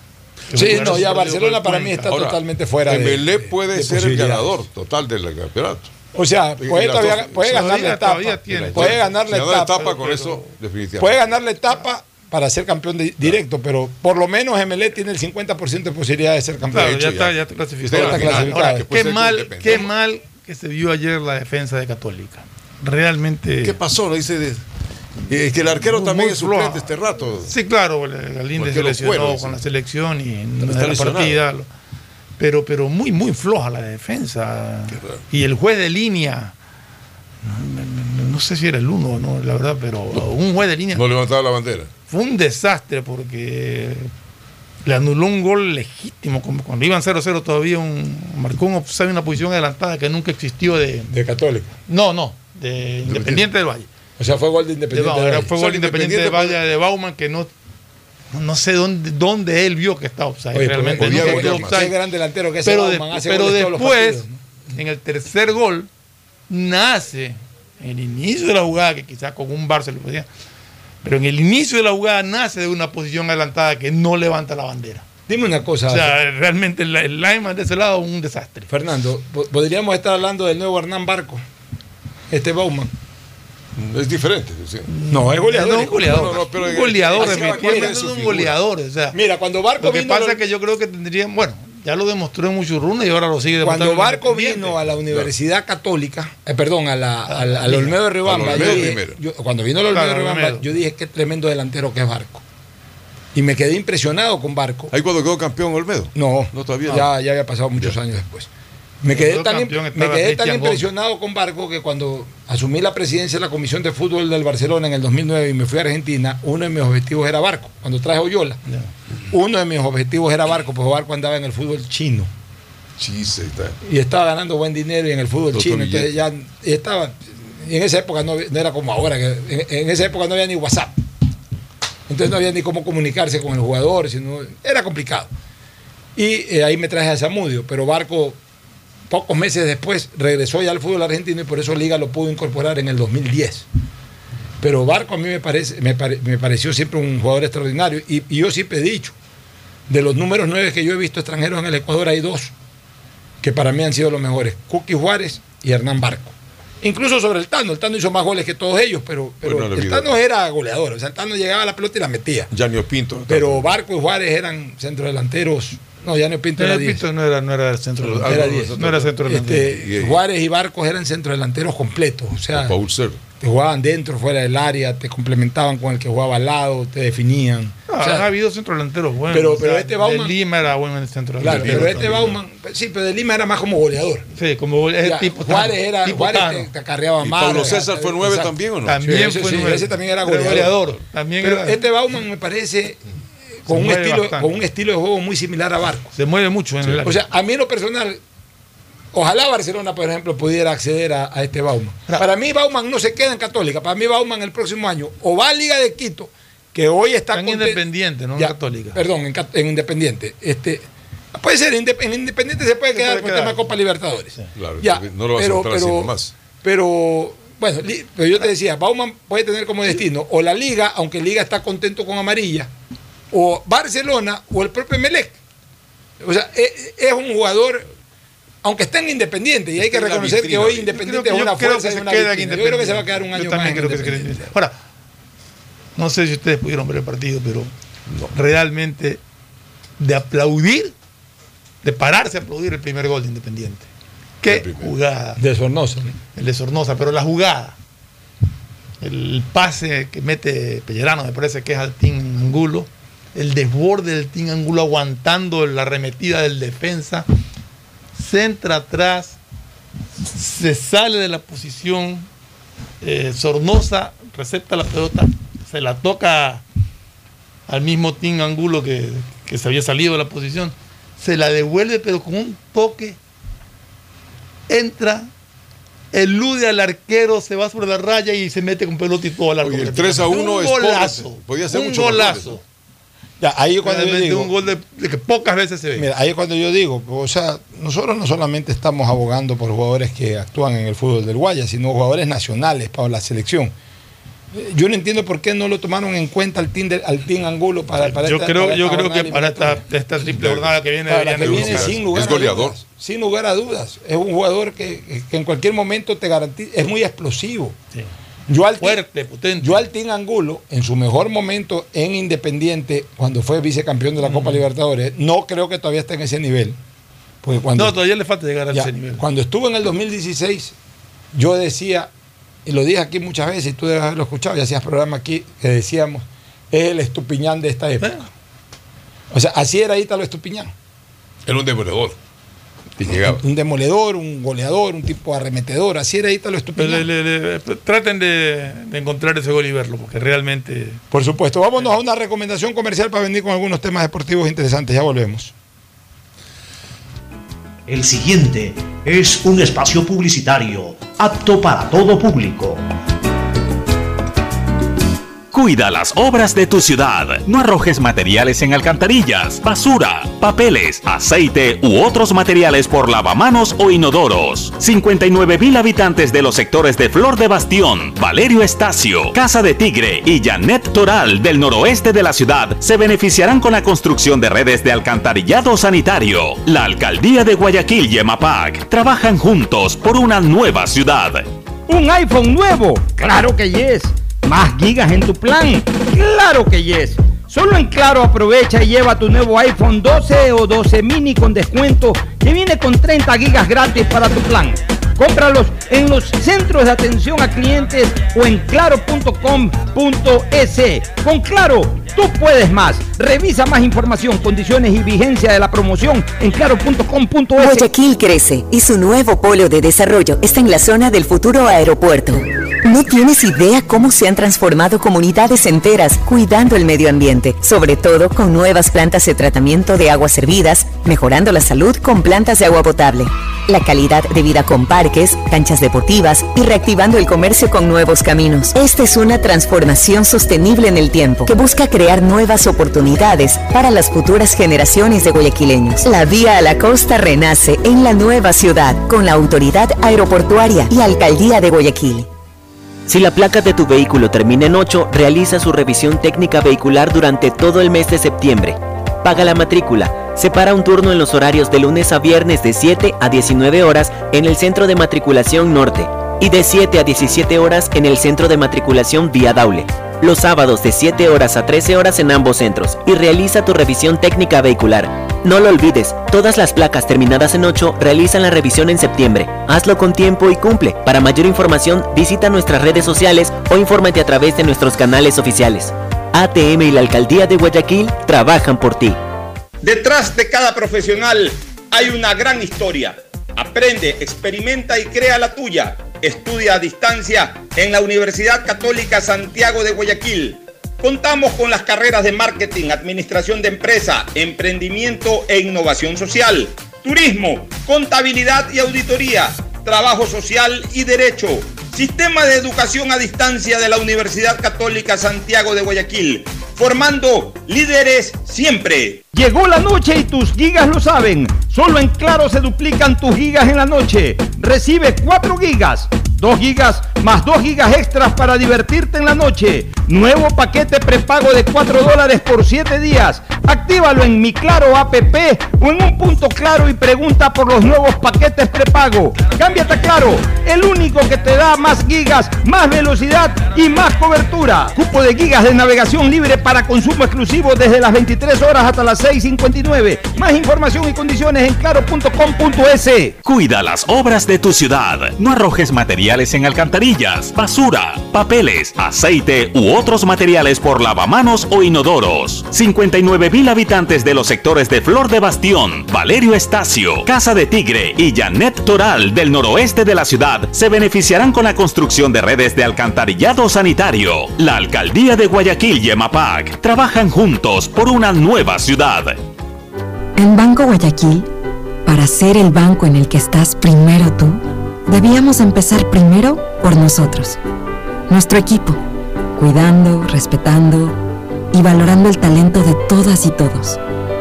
Y gracias a ellos, hoy somos el mejor lugar para trabajar en Ecuador y el tercer mejor lugar para trabajar en Latinoamérica. Banco Guayaquil, primero tú. Hay sonidos que es mejor nunca tener que escuchar. Porque cada motor es diferente. Desde hace 104 años, Lubricantes Gulf mantiene la más alta tecnología y calidad en línea de aceites para motores a diésel y gasolina. Está hecho con una fórmula especial para dar excelente protección a todo tipo de motores, evitando el desgaste prematuro de pistones, anillos y árbol de levas, ayudando a mantener limpio el motor y libre de depósitos que se forman por las altas o bajas temperaturas. Dele a su motor lo que se merece. Lubricantes Gulf, la más alta tecnología en lubricación. 104 años preservando la vida de su motor. Lubricantes Gulf. Gulf es más lubricante.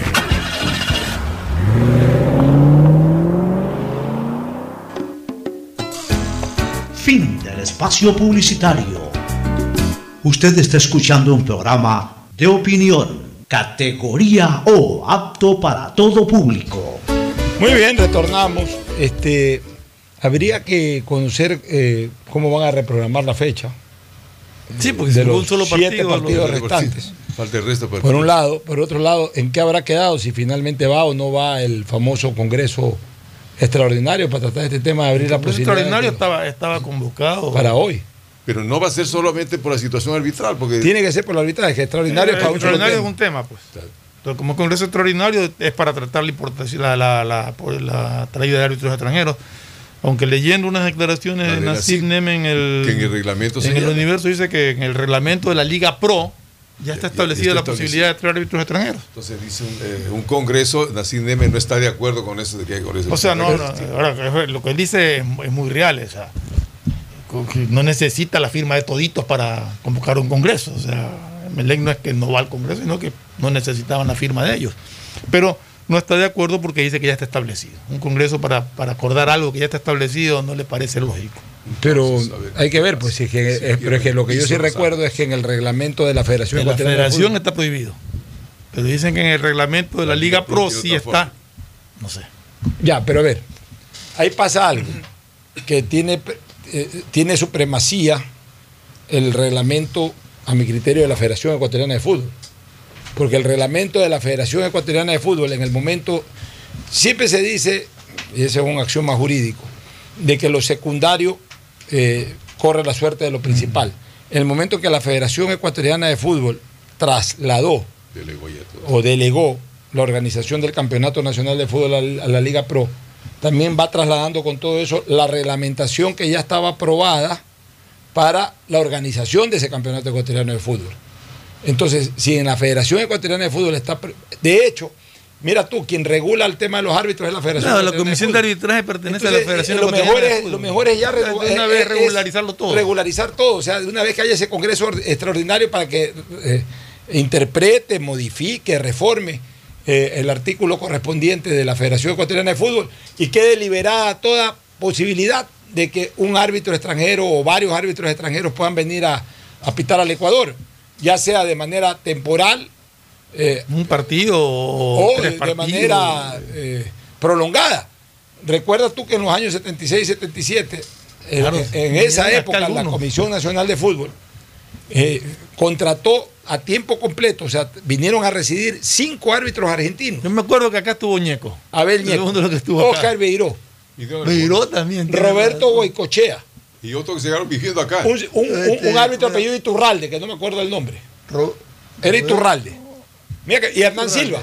Eran cuatro argentinos y un chileno. Hernán Silva que se quedó a vivir aquí, ¿le gustó? Ya, eran cuatro argentinos y un chileno. Mira que me he acordado de los apellidos. Abel Ñeco. Sí, sí, sí. Y todos eran tremendos árbitros. Claro, tremendo. Abel Ñeco. Oscar Beiró. Eh, Iturralde, que no me acuerdo el nombre. Roberto Goicochea, Hernán Silva. Y ayudaban, entre comillas, ayudaban o eran parte, de, de todas maneras que a veces eran tomados en cuenta, Eduardo Rendón, que todavía pitaba, y Elías Jacob. Y no había más árbitros. O sea, los otros eran todos jueces de línea. Y, y vinieron a vivir, se quedaron a vivir eh, un semestre, pitaron la segunda Sí, etapa, no el el 16 o Cebollado, 77. O sea, si mañana, no van a venir a vivir al Ecuador. En esa época también de repente era menos complicado eso, pero mañana viene la Federación Ecuatoriana de Fútbol, perdón, la Liga Pro, y dice, ¿sabes qué? Traigamos los ocho árbitros de Costa Rica. Vienen y pitan, que sean de primera división, incluso árbitros FIFA. Y a lo mejor cuestan menos que los ecuatorianos. Pero más son siempre Normalmente no lo van a hacer, pero también ya es un, ya es un estate quieto para los árbitros nacionales. Ya saben los árbitros nacionales que mañana amenazan con una huelga, vienen ocho extranjeros y se acabó el cuento. Y a lo mejor no vienen ocho extranjeros, a lo mejor vienen, vienen eh, 24 árbitros, porque tienen que venir los ocho acuerdo- centrales Claro, tienen que venir y tienen que venir los 16 jueces de línea. A veces solamente Abna traía, cuando vivía en Quito, traían árbitros para ciertos partidos, pero en un partido Liga Quito querían árbitros. se y traían venían de. Argentina. O venía el Chato Velázquez de Colombia. Que Yo, creo que esa posibilidad debería quedar abierta y debería ser claro, mientras los árbitros ecuatorianos estén pitando regularmente, no debería, para qué traerse. Pero en casos como el que sucedió, o sea, que yo no lo entiendo todavía, cómo es que el día lunes de mañana pueden solucionar un problema. no Porque se asustaron los árbitros. Hay que reconocer que la carta que les puso la, la Federación. Ecuatoriana de Fútbol a la Comebol los asustó. Los asustó. ¿Por qué? Porque es- es que no, pues que ahí ya los, los de escalafón FIFA o los de escalafón de, campeon- de Comebol le han de haber dicho a este señor Muentes, oye, Pierden todo. est- estamos perdiendo la calificación internacional, nos van a dejar fuera de toda opción de Mundial, nos van a dejar fuera de Copa Libertadores, tampoco así. pues. Va a quedar como turros, como se diría. Arréglame rápido eso, si no rompemos aquel gremio. pero- Y seguro que eso pasó. O sea, fue estratégico. Esa carta debieron haberla enviado apenas se dio la amenaza. Ahora, ¿Cuál será la solución? ¿Moverán la Tienen fecha? que pagarles, ¿no? No, no, no, yo sé, no, eso No sí, de que tiene que pagar, pagarle, tiene que pagarle. Y tienen que evitar atrasarse, no Es puede algo- ser que se estén atrasando los pagos. Así es, porque demasiado tiempo Demasiado también, o sea, tiempo. está bien, era un, mes, dos meses es tolerable, pero ya estamos hablando de que son O te de digo, sí, o sea, tienen- los árbitros tienen razón en eso. Lo que no tienen, lo que donde donde no tenemos la, reacción. razón es reaccionar tan bruscamente sin dar chance a, a llegar a un acuerdo o haber rechazado o no haber contestado supuestamente, según lo que dice Miguel Ángel Lor, el, el- el acuerdo de pago que les habían propuesto. Normalizar ahora la fecha 2.50 de, les Pero yo lo que ¿no? estaba pensando es si esta fecha, que quedó suspensa, la van a poner a programar la próxima semana y dejarlo libre, independiente de Valle y a Católica, que sí jugaron su partido, o la van a dejar para Ahora, no Lo- lógico, lo lógico es ponerla a la próxima fecha. Pero a ver, pues espérate un momentito. Acuérdate que ahí tienes un problema, Barcelona. Barcelona Pues, juega eh, sábado. Pasa el partido el 22 y sábado. 29. Pues estaba oyendo que lo iban a pasar el sábado. Ya, pues Barcelona te juega dos partidos seguidos de Copa Libertadores a, media- a mediados de semana. Y entonces, ¿Cómo ¿qué le vas a qué va a poner eh, fecha intermedia? Tiene fecha. ¿Ah? Igual va a tener fecha. ¿Qué cosa? Barcelona. Tiene fecha el fin de semana, pues ¿cómo le pones a mitad de semana? Pues, eh, No estoy fecha- diciendo mitad de semana. No, Yo estoy diciendo que empujen la fecha. Que una fecha sea de Ah, ya, de o sea, semana. una fecha, digamos. Claro. O sea, se- eh, eh, dicho de otra manera. Este partido se- de se, Independiente- se alarga un fin de semana más el campeonato de Exacto, fútbol. este partido hablaba- Independiente de Liga, de Independiente Católica, como que si hubiera sido anticipado de la fecha que El campeonato iba a terminar como el 6 de diciembre, ahora terminará Yo como el creo, 10 o yo 15. creo que la fecha que no se jugó el fin de semana debe jugarse la próxima. Eso es lo que estoy diciendo. Y, y- y- y seguir todo. Esto es lo que estoy diciendo, y seguir. Y en algún momento, ya si a, Barcelona lo eliminan, ojalá que no. Porque si no tienes. Pero ya, cuando todos Si los no- equipos del Ecuador ya no te. Porque Si se, no te, te- se te mete también fecha si FIFA. no te vas a encontrar con una cosa, te vas a encontrar Fecha, cuando lo bien. metas intermedio, que todos los equipos van a jugar fin de semana, mediados de semana, fin de semana. Menos pero Independiente. que es uno de los candidatos, Descansa. Eso lo dijimos Y ayer. Eso no puede ser. O sea, ¿qué es lo que yo creo? Escúchame, ¿qué es lo que yo creo? Que los siete partidos de los ocho tienen que jugarse este fin de semana. Exacto. Ya. De ahí Barcelona que despache su participación coopera, sigue, di- digamos, Y en algún momento, si ya Barcelona queda fuera de la Copa Libertadores y ya no hay ningún otro equipo ecuatoriano y todo, en algún momento meter una de esas fechas intermedias. Intermedia. Que se juegue toda la fecha el Eh, miércoles. Exactamente. Bueno, y lo de Barcelona quedó reglamentado el 30% de asistencia, aparentemente, ¿no? Es lo correcto, pues si ya ocurrió. Si ya jugó la selección con eso, ya. Eso va a ser Y es más, es más, señores, ya tenemos que ir perdiendo el miedo. Ya debería de jugarse el campeonato nacional así. Con el 30%. todavía. Y ya, digamos que no le metas 30%, porque sea métele un 20%. Y a la gente- hay gente que le gusta ir al estadio. Ya, sí, ya se está yendo a todos lados. Alguien, Dios, alguien o sea. que lo veo aquí cerca siempre quiere estar en el O sea, estadio. yo, yo lo que no quiero, yo, tam- yo también lo que sí quisiera, como hombre de fútbol que soy, además como bueno hombre con estadio. lógica, y de que tampoco como, como ocurrió cuando recién apareció la pandemia, de que, o sea, si no hay fútbol no hay pandemia en el Ecuador, o si no hay fútbol no hay COVID. Porque te acuerdas cuando fue lo de la pandemia, o sea, toda la culpa era porque hubo dos partidos de fútbol. Que, que la gente se enfermaba por eso. ¿no? O sea, no, o sea, ya hay, hay clases presenciales, ya la gente está yendo al cine hace rato, va a los centros los comerciales. Yo creo que están tomando la precaución. Eso sí, con, con las precauciones Yo de creo Que que, vayan están tomando la precaución de esperar a, Octubre. a, a que no, es que ahorita según datos estadísticos el 50 y pico por ciento de la población está ya Vacunada. 100% con las dos dosis.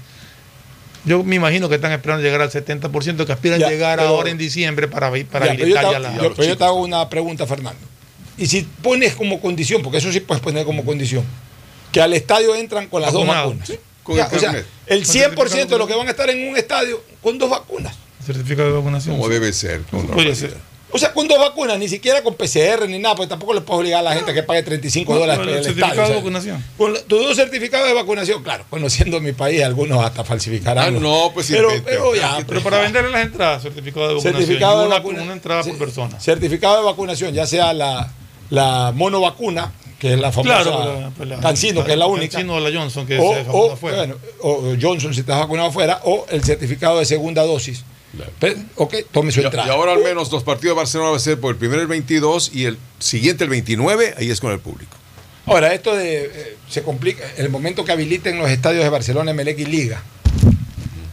Liga, cuando juegue Liga, Liga, porque no cuando juega la selección en el estadio de Liga, o si que juegan en la eliminatoria aquí, no en el estadio de Barcelona, porque se supone que ahí los dueños de suite no tienen derecho. Yo no sé si para pasó para eso los en partidos Quito. de Copa, Ah, de yo no sé si pasó eso Pues te digo, ¿ah? se supone, ¿Cómo se se supone. O sea, normalmente se respeta eso, pues se supone Son dueños del que sitio. uno compró la suite para ver los partidos de Barcelona o de Melego o de Liga, no para ver otro Es tipo de espectáculo. sitio. ¿Ah? Es, tu- es tu- tu- es tuyo. Es Es tuyo, pero, para, entrar a un espectáculo No, que no te corresponde tienes que pagar. Si es que cuando hay shows sí. no puedes ir tampoco. O sea, si yo presento mañana a Julio Iglesias, está bien, es tu suite. Tú y nadie más que tú y, tus invitados pueden entrar ahí, pero para ver el show de Julio Iglesias tienes que pagar. ¿Así? O sea, el compromiso cuando se vendieron la suite es en todo caso, que yo no te- ni siquiera en eso están de acuerdo, pero bueno, el compromiso es que Melé vendió su suite para ver los partidos de Melé, Barcelona vendió su suite para ver los partidos de Barcelona, Liga vendió su suite para ver los partidos de Liga, pero un Está espectáculo ajeno eso. a Barcelona, Melé con Liga, tiene que ser pagado. Si lo que tienes es la reserva de lugar para ir de manera exclusiva. Claro. Entonces, pero ahí viene otra cosa. Tú permites el 30%, entonces irán solamente los dueños de suite y palco. Que pueden completar cerca de un 18 o 20% de, de la capacidad del estadio. Quizás no tanto, un, un 10%. Pero, pero, no le puedes impedir a esa gente que vaya. Sí. Ya eh, van O sea, todos si- o no van nadie. ya, No si puedes tú abres- si- para ir. si, eh, por ejemplo, el 30% para ir a ver el partido de Barcelona-Flamenco. Van todos los dueños de Me suite. imagino que debería de ser el 30% para la general, no para sin considerar a la gente que va a suite, ¿no? Pero incluso para la gente que va a suite, ahí sí lo que tienen que también es poner un 30% de la Tienen que capacidad de bien. ¿no? Es que todo tiene que ir proporcional. A ver, cada suite, si te doy nueve entradas, el 30% son tres entradas. Nada más. No pueden estar más de tres personas en una suite. Sí. Claro, decir, no, eso es difícil porque hay, gente que compró una suite y cada uno es dueño de una entrada. Pero salado, o sea, ya es medidas de bioseguridad. O sea, no es puede- difícil. Sí, Además, pero- en la suite no estás pegado, salvo con las personas. Pero es que no puede. tuyas, o sea, pero, en todo caso, ahí tendrán bien. que ver cómo establecen el Eso proceso. Como cierto que todo el mundo este rato está pendiente de los partidos de la Champions. Hay fútbol internacional y especialmente el partido que jugará Barcelona con el eh, Bayern. Recomendación final. Auspician este programa. Aceites y lubricantes Gulf, el aceite de mayor tecnología en el mercado. Acaricia el motor de tu vehículo para que funcione como un verdadero Fórmula 1 con aceites y lubricantes Gulf. ¿Quieres estudiar, tener flexibilidad horaria y escoger tu futuro? En la Universidad Católica Santiago de Guayaquil trabajamos para el progreso en educación, ofreciendo cada día la mejor calidad y para ello estamos a un clic de distancia. Escoge la carrera de tu vocación. Puede ser marketing, administración de empresas, emprendimiento e innovación social, turismo, contabilidad y auditoría, trabajo social y también derecho. Consulta en nuestra página web mayor información y esquemas de admisión. Universidad Católica Santiago de Guayaquil, formando siempre líderes. Llegó la noche y tus gigas lo saben. Solo en Claro se duplican tus gigas en la noche. Recibe 4 gigas. 2 gigas más 2 gigas extras para divertirte en la noche. Nuevo paquete prepago de 4 dólares por 7 días. Actívalo en mi Claro APP o en un punto claro y pregunta por los nuevos paquetes prepago. Cámbiate a Claro, el único que te da más gigas, más velocidad y más cobertura. Cupo de gigas de navegación libre para consumo exclusivo desde las 23 horas hasta las 6.59. Más información y condiciones en claro.com.es. 221.115 habitantes se benefician con el mejoramiento y aumento de la capacidad de los drenajes en la avenida Casuarina, Vía Daule, Marta de Roldós, Guasmos, Tres Bocas, Voluntad de Dios, Samanes y Urdesa. Con estas obras mejoramos la calidad de vida de los pobladores. El municipio de Guayaquil y Emapac trabajando juntos por una nueva ciudad. Para ser el banco en el que estás primero tú, debíamos empezar por nosotros, nuestro equipo.